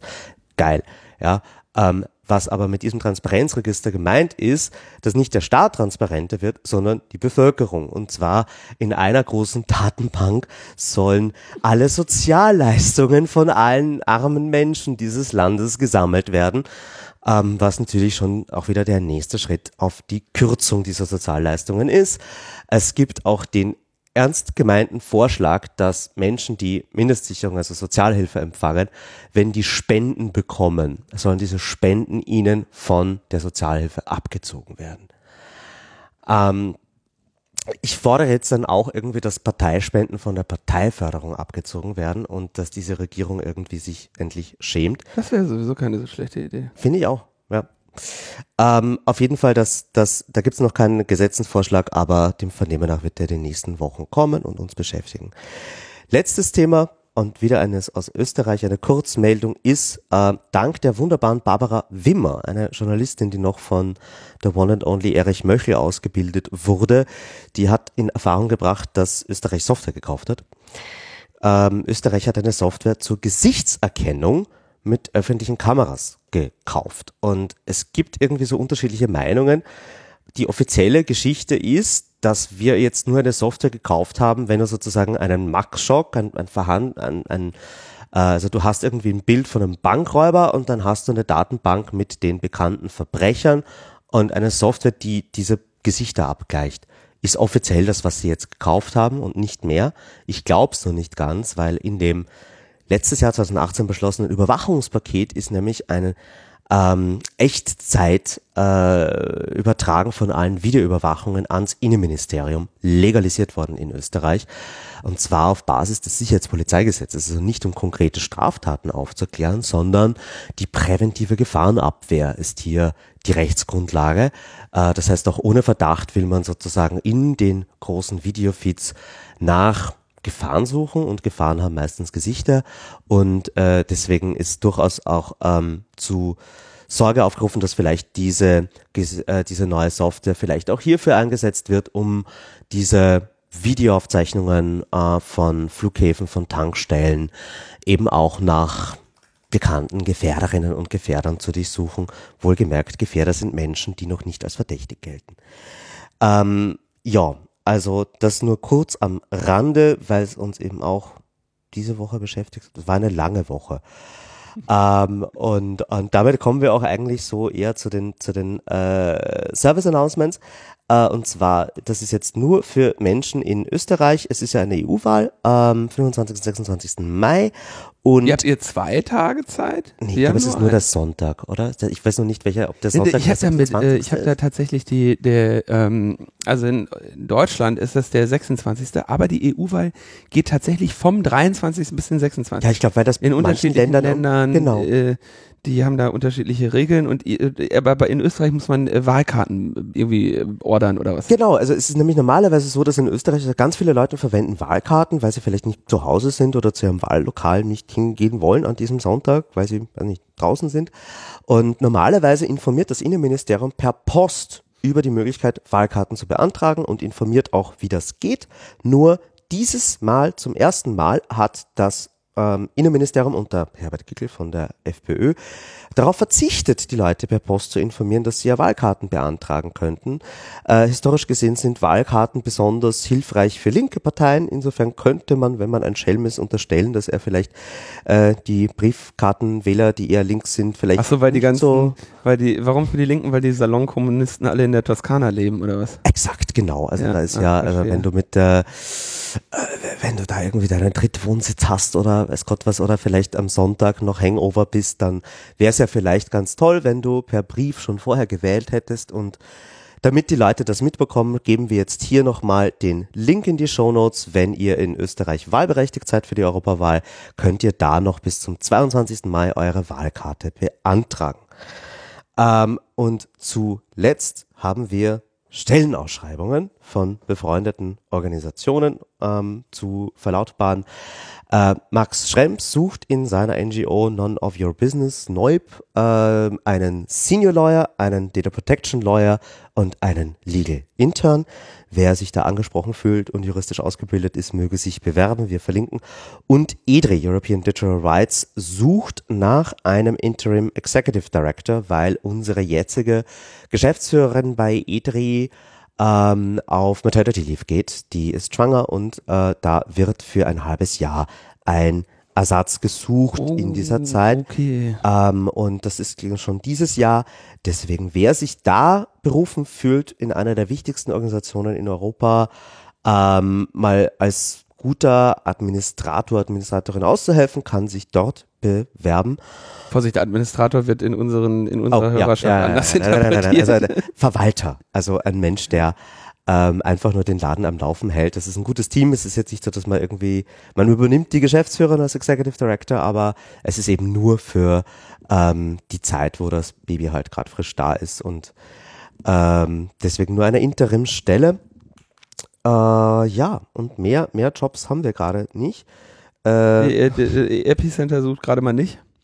Nee, wir sind sehr happy mit unserem Team. Ähm, wer äh, uns was Gutes tun will, kann Fördermitglied werden. Wir haben coole T-Shirts, die wir jetzt gerade verschickt haben an die Fördermitglieder. Die Filmis kriegen auch bei uns irgendwie coole USB-Sticks und so Zeug. Das heißt, da kriegt man physisch auch als, als Dankeschön dafür. Die Filmis sind die Fördermitglieder. Genau. Ja. Den Begriff habe ich von der digitalen Gesellschaft. Ich finde ihn sehr passend. Er ist auch liebevoll gemeint. Und wer den Newsletter noch nicht subscribed hat, dann hört ihr vielleicht ähm, vorbei, ja, wenn man Logbuch Netzpolitik hört, also da, da hat man dann regelmäßige EU äh, und vielleicht auch Österreich-Updates, wen das interessiert.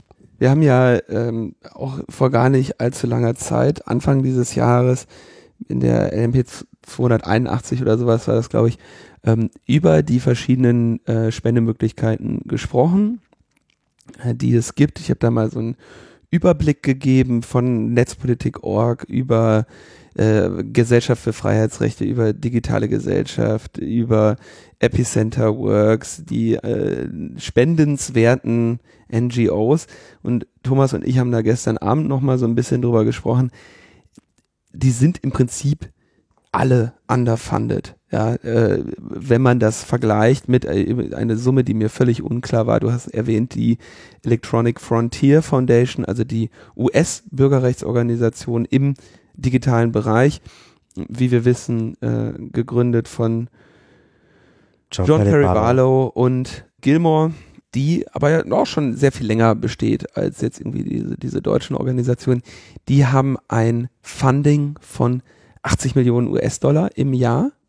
Ja, ist die Zahl, die ich im Kopf äh, habe. Also äh, es gibt da natürlich Transparenzberichte, Also das wo man Spannende das ist, dass die überhaupt mehr als eine Million haben. Ja, also, Kann. Ja, weit, weit, weit. was aber für die europäischen NGOs eben eine äh, irre Menge ist, weil wir uns ist keine europäische NGO im digitalen Bürgerrechtsbereich eingefallen, die über eine Million hätte. Ja. Ja, man könnte da jetzt, wenn man Amnesty mit reinnimmt, Hm.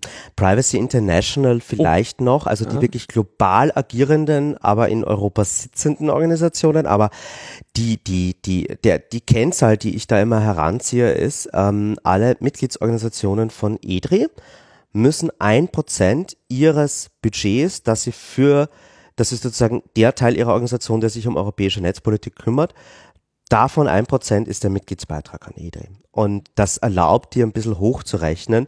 Und da kommst du Daumen mal Pi auf ein Gesamtvolumen der europäischen Netzpolitik für alle 28 Länder in allen 24 Sprachen, alle NGOs zusammen von 5 bis 6 Millionen. So, und das äh, sollte uns allen zu denken geben. Und äh, deswegen gerne mal darüber nachdenken, ähm, welche der netzpolitisch aktiven Organisationen denn äh, den Track Record hat, den ihr ähm, unterstützen möchtet. Ähm, wir haben auch gestern sehr viel darüber gesprochen, was eben ne, die, der Unterschied zwischen bezahltem Aktivismus und dem unbezahlten ist. Wie ihr äh, sicherlich wisst, bin ich da äh, eisenhart mit dem Chaos Computer Club und auch mit Letz Logbuch Netzpolitik auf der äh, unbezahlten äh, oder maximal eben für LNP mal äh, die eine oder andere freundliche Spende-Seite. Thomas auf dem äh, professionalisierten Zweig äh, mit Epicenter Works und ähm, jetzt auch übrigens Gratulation, das aber ehrenamtlich Genau. bei EDRI Im Vorstand. im Vorstand. Herzlichen Glückwunsch, das freut mich sehr.